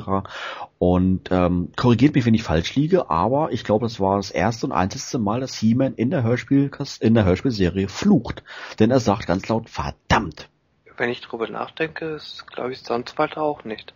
Ich glaube, es ist wirklich das einzige Mal in dieser Szene. Aber ich würde es nicht beschwören jetzt. Ja, zumindest ähm, He-Man und Man at Arms, die ähm, sprechen im Nachhinein drüber. Man at Arms natürlich neugierig. Und er macht den Eindruck, dass er es versteht, um was es, um was es sich da geht. Und ähm, zusammen äh, malen sie sich halt aus, ähm, dass äh, in den Hinweisen irgendwo ähm, Merman versteckt erwähnt wurde und dass das vielleicht mehr oder weniger der Schlüssel ist, um ähm, das Blatt ähm, zu wenden. Und ähm, daraufhin beschließen die beiden dann mit dem Road Ripper ähm, ja, Merman mal einen Besuch abzustatten. Ähm, interessant an dieser Stelle, Road Ripper wird auch ähm, hier das erste Mal erwähnt in der Hörspielserie und äh, im Gegensatz äh, äh, zu der ähm, äh, Darstellung im, im Cartoon oder generell ähm, zu der Idee, wie es Mattel letztendlich konzipiert hatte, kann der Road Ripper hier im Hörspiel fliegen. Und äh, somit machen sich He-Man und Man at Arms auf den Weg, um den Beherrscher der Meere ähm, ja, einen Besuch abzustatten. Und interessant ist hier auch, dass erwähnt wird, wohin sie fliegen, nämlich zu den Berserker-Inseln. Und gerade diese, diese Inseln werden ja auch heute noch als offiziell angesehen, wo ich mich immer wieder gewundert habe damals, dass H.G. Francis eben doch recht gut Bescheid wusste über die verschiedenen Örtlichkeiten auf Eternia, außer den üblichen Evergreen Forest, Wüste der Zeit und so weiter. Aber die Berserker-Inseln sind doch schon was Spezielles. Mhm, richtig. Äh, die kommen mir, soweit ich weiß, auch nur hier vor, die Berserker-Inseln. Ja, das Ja, ist Hörspiel- wahr. Im Hörspiel kommt es nur hier vor. Ja, aber ja, die, genau. ansonsten gibt's den ja wirklich auch auf der Eternia Map, ist- die sind die ja erwähnt. Ja, genau, aber das ist das, was wir schon mal gesagt hatten, dass äh, H.G. Francis immer wieder so die offiziellen Locations gebracht hat, aber ähm, die meisten kommen relativ selten vor. Die Mystic Mountains werden immer wieder erwähnt oder ähm, da geht's mir hier und da in den Vine Jungle oder in den Evergreen Forest, aber äh, viele Ortschaften oder Gegenden werden nur einmal aufgesucht, wie eben diese Berserker-Inseln. Wir hatten es ja, glaube ich, schon mal angesprochen gehabt, war es nicht sogar ähm, im, zum ersten Hörspiel oder zu unserer generellen Hörspielbesprechung, dass die Vermutung irgendwo nahe liegt, dass äh, H.C. Francis oder Europa schon irgendwo Zugang zu der Motu-Bible gehabt haben könnte, um halt solche ähm, Locations einbauen zu können, oder? Ja, richtig. Der muss irgendwelche Vorlagen gehabt haben von Mattels Seite aus. Sonst hätte er das ja alles nicht gewusst. Der hätte sich das mit Sicherheit auch nicht irgendwie von den Zeichentrickfolgen her so genau alles einverleibt und sich dann gemerkt, was da alles an Gegenden erwähnt wurde. Und es wird dann auch genauer beschrieben, weil die Berserkerinseln, die befinden sich ja bei dem oder im Meer der Harmonie. Und auch das ist ja auch wieder ein Ort, der offiziell ist. Ist auch irgendwie eine Ironie an sich. Das Meer der Harmonie. Und was gibt's da? Die Berserkerinseln. Ja, sehr harmonisch. genau. Und Merman. Und Merman. ja. Aber ich dachte eigentlich immer, Merman äh, wohnt offiziell im, in, im Meer von Rakash. Ja, stimmt schon. Also ich glaube, früher wurde das nie eindeutig gesagt, wo Merman äh, in welchem Meer sein Zuhause ist. Äh, das wurde, glaube ich, mit dem 2000X Cartoon erst äh, definiert, dass er hauptsächlich im Meer von Wakash äh, wohnhaft ist. Und äh, früher war das eher so, alle Meere, da findest du immer Merman kannst da tausend Meilen irgendwo weit fliegen, bist über irgendeinen Teich, Merman kommt raus, 100 Pro. also hier, hier, wird es sogar deutlich erwähnt, dass Merman seinen Standort gerne und oft wechselt. Und Timon sagt ja, mit ein bisschen Glück finden wir ihn hier. also Glück ist er auf gut Glück hierher gekommen. Ja, das hat vielleicht dann auch damit zu tun, dass ja vorher im Hörspiel erwähnt wird, dass Skeleton und Merman irgendwo aus der Nähe gesichtet wurden und dass vielleicht ähm, dass ähm, das Meer der Harmonie äh, in der Nähe von Castle Grayskull ist, während zum Beispiel das Meer von Wakash weiter entfernt ist. Dass das vielleicht einfach die Schlussfolgerung ist, okay, zur nächstgelegenen Küste düsen wir jetzt einfach mal hin, da ist unsere Chance am größten, ihn zu finden. Ja, und wie sich zeigt, ähm, Glück haben sie gehabt. Äh, He-Man ruft Merman und es dauert auch nicht lange. Und Merman erscheint und bei sich hat er ähm, ja sein goldenes Schwert, ja, was man ja mit ein bisschen Fantasie auch äh, so in der in der Toy-Figur ähm, ja, herausinterpretieren könnte. Und äh, auffallen tut aber weiterhin, ähm, dass Merman ein ähm, Amulett um den Hals trägt, das strahlt wie eine Sonne. Und da macht dann irgendwann mal Klick bei He-Man und Man at Arms, weil ähm, die, ähm, der Geist von Grayskull ja erwähnt hat, dass man das Licht einfangen sollte. Und äh, ich muss sagen, an dieser Stelle eigentlich müsste ja Merman wissen, was er um den Hals trägt. Und demzufolge war er wirklich unglaublich dämlich, dass er mit dem Amulett dann letztendlich auftaucht und sich He-Man entgegen, entgegenstellt, anstelle das Amulett einfach mal unten am Grund, sag ich jetzt mal, in seiner Behausung äh, liegen zu lassen. Er hat sich einfach sicher gefühlt, weil er hat nicht gewusst, dass der Geist von Grayskull einen Hinweis darauf gibt. Weil, ich meine, es ist nur ein Amulett und wie soll He-Man darauf kommen, dass das jetzt wichtig wäre? So habe ich und, mir das gedacht. Und He-Man sagt ja auch eindeutig, äh, dass er das Amulett haben will. Ja. Dass er dann noch gleich abhaut. Vielleicht hat Merman aber das Amulett dann auch äh, dazu verwenden wollen, eben He-Man zu sich äh, heranzulocken, um ihn in diese, was ja auch gesagt wird, äh, Falle im Wasser äh, zu ertränken. Ja, das ist ein ganz interessanter Punkt, den du ansprichst, weil so geht's nämlich weiter. Ähm, Merman versucht He-Man zu ertränken und ähm, wenn man genau hinhört, also wenn ich mich jetzt nicht täusche, hört man im Hintergrund wirklich solche Blubbergeräusche, wie äh, Heeman versucht da irgendwie krampfhaft wieder aufzutauchen und äh, aber irgendwo kurz davor ist, ja, wirklich zu ertrinken. Und äh, habe ich so bei mir gedacht, Mensch, irgendwie doch schon ein bisschen hart dargestellt und wo wir eigentlich schon wieder bei diesem Thema Brutalität wären bei den bei den ersten Hörspielen. Aber ähm, ja, Merman kennt da keine Gnade und ähm, ist, denke ich, hier wirklich bereit, Heeman auch umzubringen. Das macht den Kampf ja richtig spannend, finde ich. Also ich ja, fand den Kampf, ich fand den genial, diesen Kampf. Das hat, und das hat ja auch Merman, der auch da seinen ersten Auftritt hat, wirklich gut dargestellt als fiesen Dämon der Ozeane. Ja, für mich ist auch die gesamte Sequenz mit Merman eigentlich das Highlight der Folge. Ähm, Allein schon der Sprecher von Merman ist ja absolut göttlich. Äh, wenn, ja. wenn man jetzt den 2000X Cartoon vor allem im Original hat, ja. das ist ja ein blanker Witz dazu, wie zu Merman, der schon stimmlich eine absolute Bedrohung darstellt.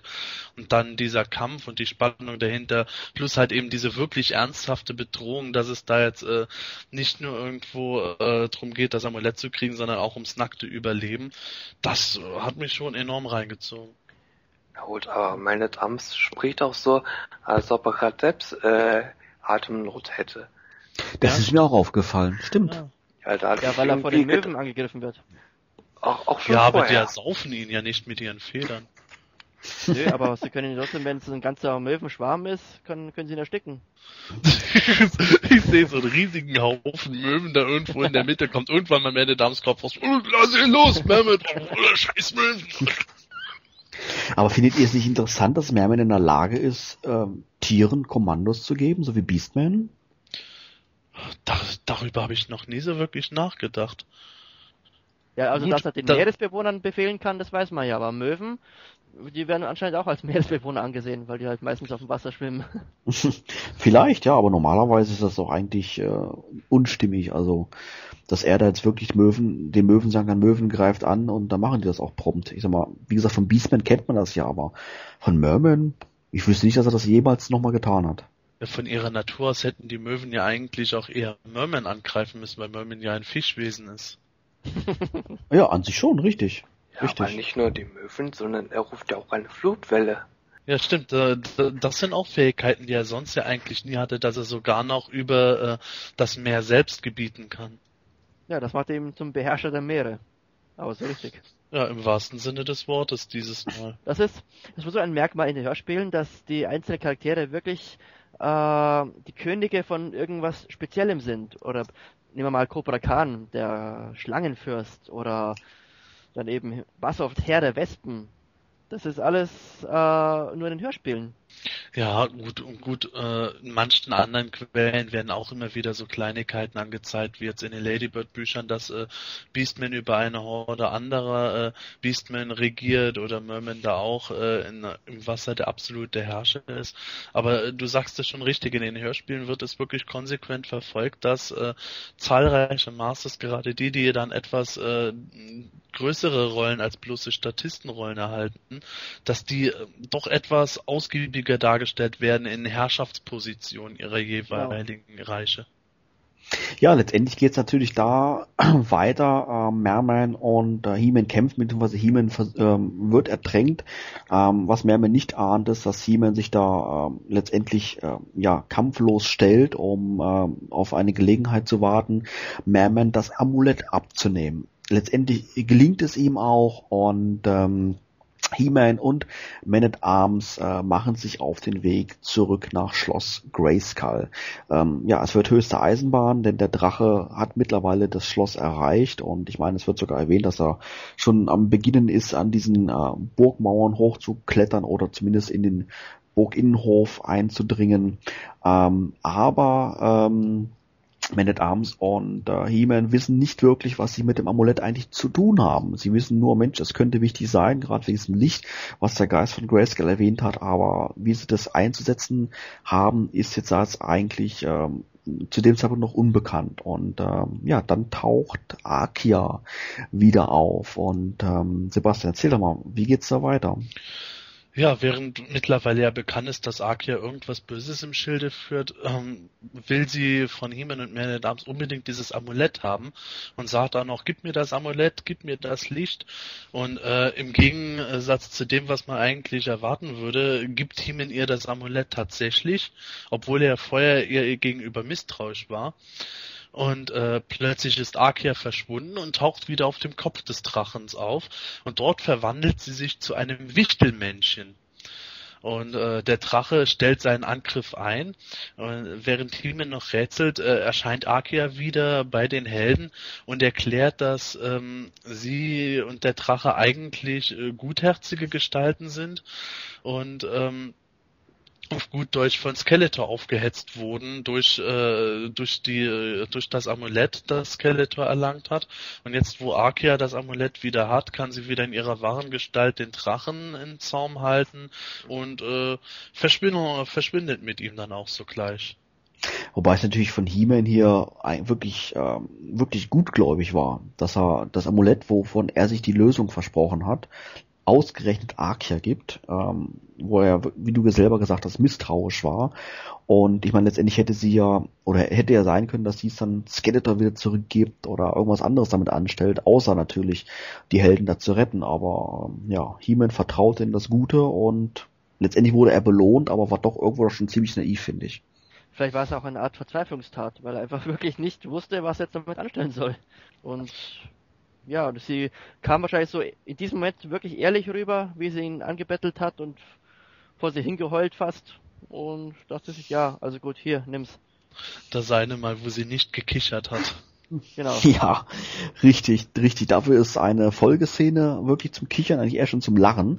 Äh, man muss sich jetzt mal vorstellen, ähm, der Drache ja so groß wie, wie ein Wolkenkratzer, ähm, demoliert da die ganze Umgebung, frisst sämtliche Rinderherren oder zumindest einen Teil davon.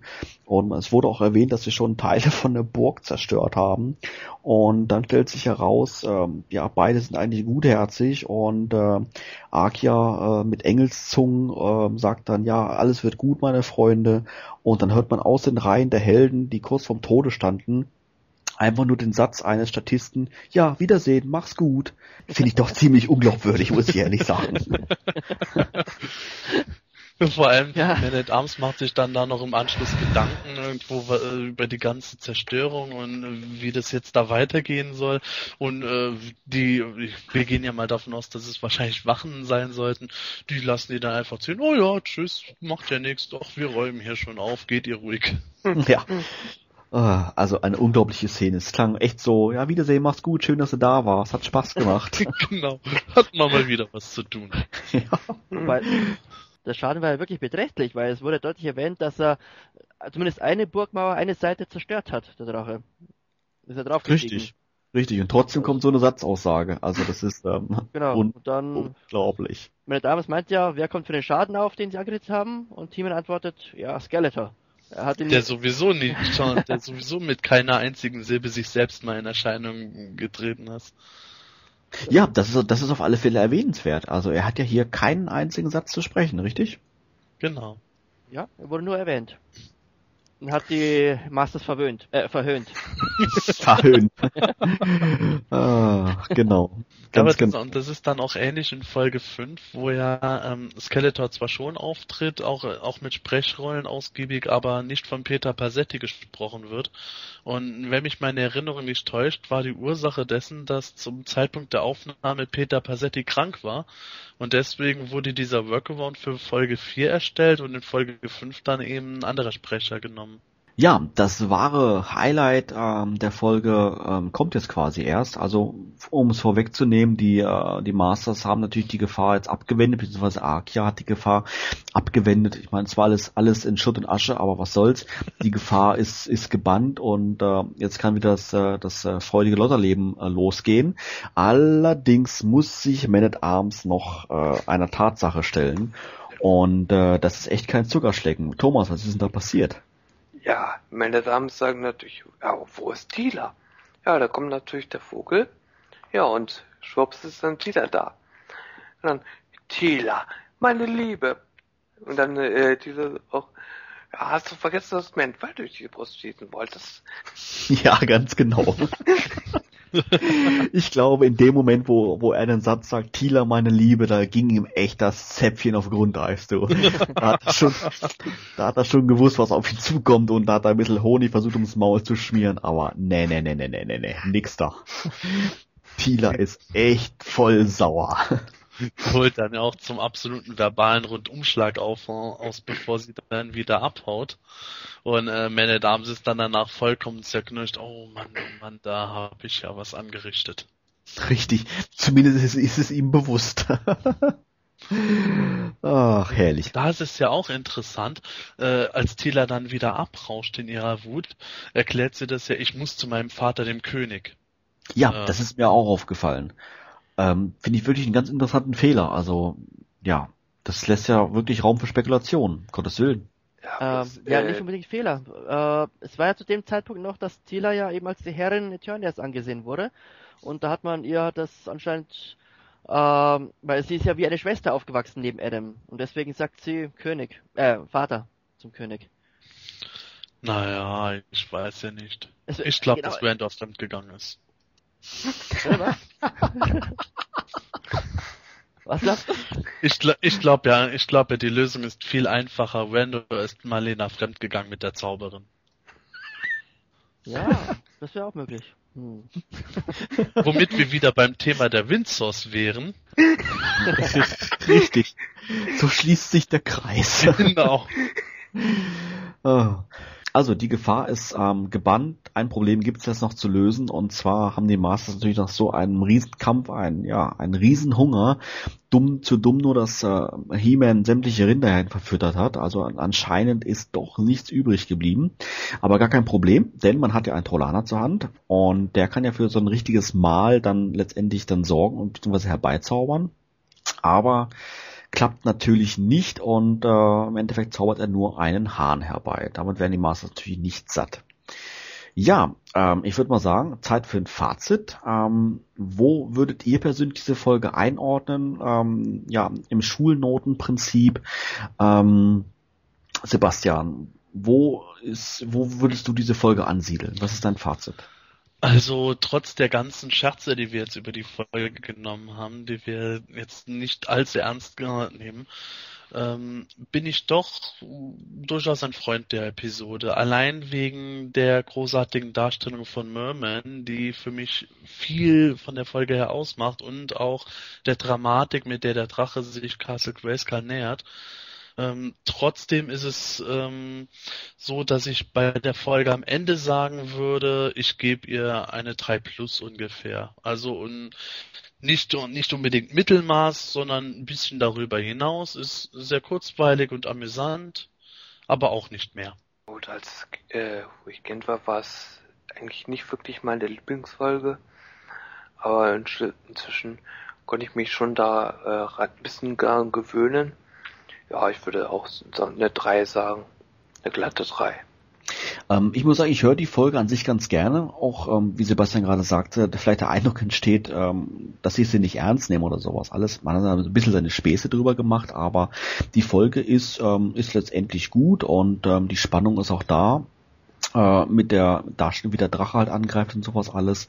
Und ähm, ich höre sie ganz gerne und äh, würde ihr auch äh, eine 2 bis 3 geben. Ja, ich stimme Sebastian allen Punkten zu und sogar eine Bewertung würde ich ihr eine 3 plus geben, dieser Folge. Ja, damit hätten wir auch schon wieder das Ende der ähm, aktuellen Folge vom Himalischen Quartett erreicht. Ähm, ja, wir hoffen, es hat euch auch diesmal wieder Spaß gemacht und ähm, wie immer würden wir uns natürlich sehr über Feedback im Planetonia Forum freuen oder wie wir anfangs schon erwähnt haben, würden wir uns natürlich auch gerne oder würden wir uns sehr über eine Bewertung im, im iTunes freuen über unseren Podcast. Ähm, wenn du da äh, die Folge da sowieso downloadest und vielleicht auch über einen Account verfügst in iTunes, ähm, ja, schau, schau einfach mal vorbei und bewerte unsere Folge. Unsere nächste Ausgabe erscheint in knapp zwei Wochen, kurz vor der San Diego Comic Con. Und wenn ihr keine Ausgabe mehr verpassen wollt, dann abonniert ihr das Quartett am besten über YouTube oder iTunes. Und wenn ihr mal ein bestimmtes Thema besprochen haben wollt, dann schreibt euren Wunsch einfach auf Planeteturnia in die Kommentare oder gebt uns eine Mail an quartett.planeteturnia.de. Ja, ganz genau so ist es. Und ähm, ja, wenn ihr Themenwünsche habt, könnt ihr auch gerne unsere neue Studio-Hotline ähm, ausprobieren und äh, uns eine Nachricht hinterlassen. Die Nummer lautet 03212 1419485. Äh, wem das zu schnell war, die Nummer wird auch nochmal in der News erwähnt und äh, ist auch auf der Videospur von YouTube zu finden. Ja, unser heutiger Gast im Podcast war Half Eye und äh, aka Thomas Rese ja. und äh, wir hoffen, dass es dir Spaß gemacht hat und äh, das hat eindeutig Spaß gemacht. Und immer dran denken, ich habe immer ein Auge auf äh, Planet Eternia. Na gut, vielleicht auch nur ein halbes. ja, genau, richtig. ah, wunderbar. Ja, wenn du mal ähm, zu Gast sein möchtest bei uns im Podcast, dann stehen ja auch sämtliche Kommunikationswege offen, wie natürlich ähm, uns eine E-Mail zu schreiben über quartett at planeteturnia.de oder ähm, kannst du dich natürlich auch in den Kommentaren von Planeturnia äh, melden oder auch unsere Studio-Hotline anrufen. Die Nummer habe ich gerade schon mal genannt gehabt, aber ich wiederhole sie einfach nochmal 03212 14 19485. Ja, in diesem Sinne, das war's für heute. Ähm, bei der Macht von Grayskull. Ähm, macht's gut, tschüss und bis dann. Macht's gut. Ich hab jetzt so einen Hunger, ich könnte eine ganze Rinderherde verspeisen. Ja, tschüss, bis zum nächsten Mal und ich gehe jetzt Vögel abschießen. Ja, tschüss und auf Wiedersehen. Macht's gut. Ja, hallo Thorsten, grüße dich. Servus. Ja, Hallo. Hallo. immer noch Ja. Thomas. Thomas, ehrlich jetzt? Ja, ich habe auch gerade gedacht, Thorsten? Wie komme ich denn auf Thorsten? In meinem Skript steht Thorsten drin. Ja, hallo Thorsten, grüße dich. ja. Hallo. Immer noch Thomas. Oh, das gibt's doch. Jetzt habe ich schon wieder gerade gelesen. Ey. Okay, okay, Entschuldigung, last but not least, ein drittes Mal. Ja, und sicher habt ihr doch auch mal Wünsche, welche Themen wir mal im Podcast besprechen. Nee. Sicher habt ihr auch mal Wünsche, welche Themen wir im Podcast besprechen können. Und sicher habt ihr auch Wünsche über Ey, Jetzt, jetzt, jetzt, jetzt ist aber gut, Toni. Es ist spät. Wenn ihr spezielle Themenwünsche habt, dann schreibt ihr. Ich schwöre dir, das kommt in die Folge alles rein. Wenn ihr mal ein Spiel. Mann! Ey, das war dein fünfter Versuch. Wenn ihr ein bestimmtes Thema besprochen haben wollt, dann schreibt uns doch diesen Wunsch einfach als Kommentar in den News. Nee. Nummer 6. He-Man, der Drache kommt direkt auf Castle Grayskull zu. Oh, das ist aber ungünstig. Kann man da nix machen? Red mal mit ihm, Waffenschmied. Du, sage mal, wir haben ja vorhin ähm, gar nicht erwähnt gehabt, wie letztendlich Orko wieder befreit worden ist. Was ist denn mit dem eigentlich passiert im Hörspiel? Ja, richtig, genau. Da war er in der, in der Mauer gefangen und der Drache, der ist natürlich genau auf die Stelle getreten, an der Orko eingesperrt war. Ja, stimmt. Ah, Demzufolge ist er ein bisschen verbeult gewesen, der arme Trollaner. Stimmt, das haben sie sogar extra noch erwähnt gehabt. Orko, du siehst ja so verbeult aus. Hast du dich mit jemandem geschlagen? Richtig. oh, herrlich, das war eine klasse Szene.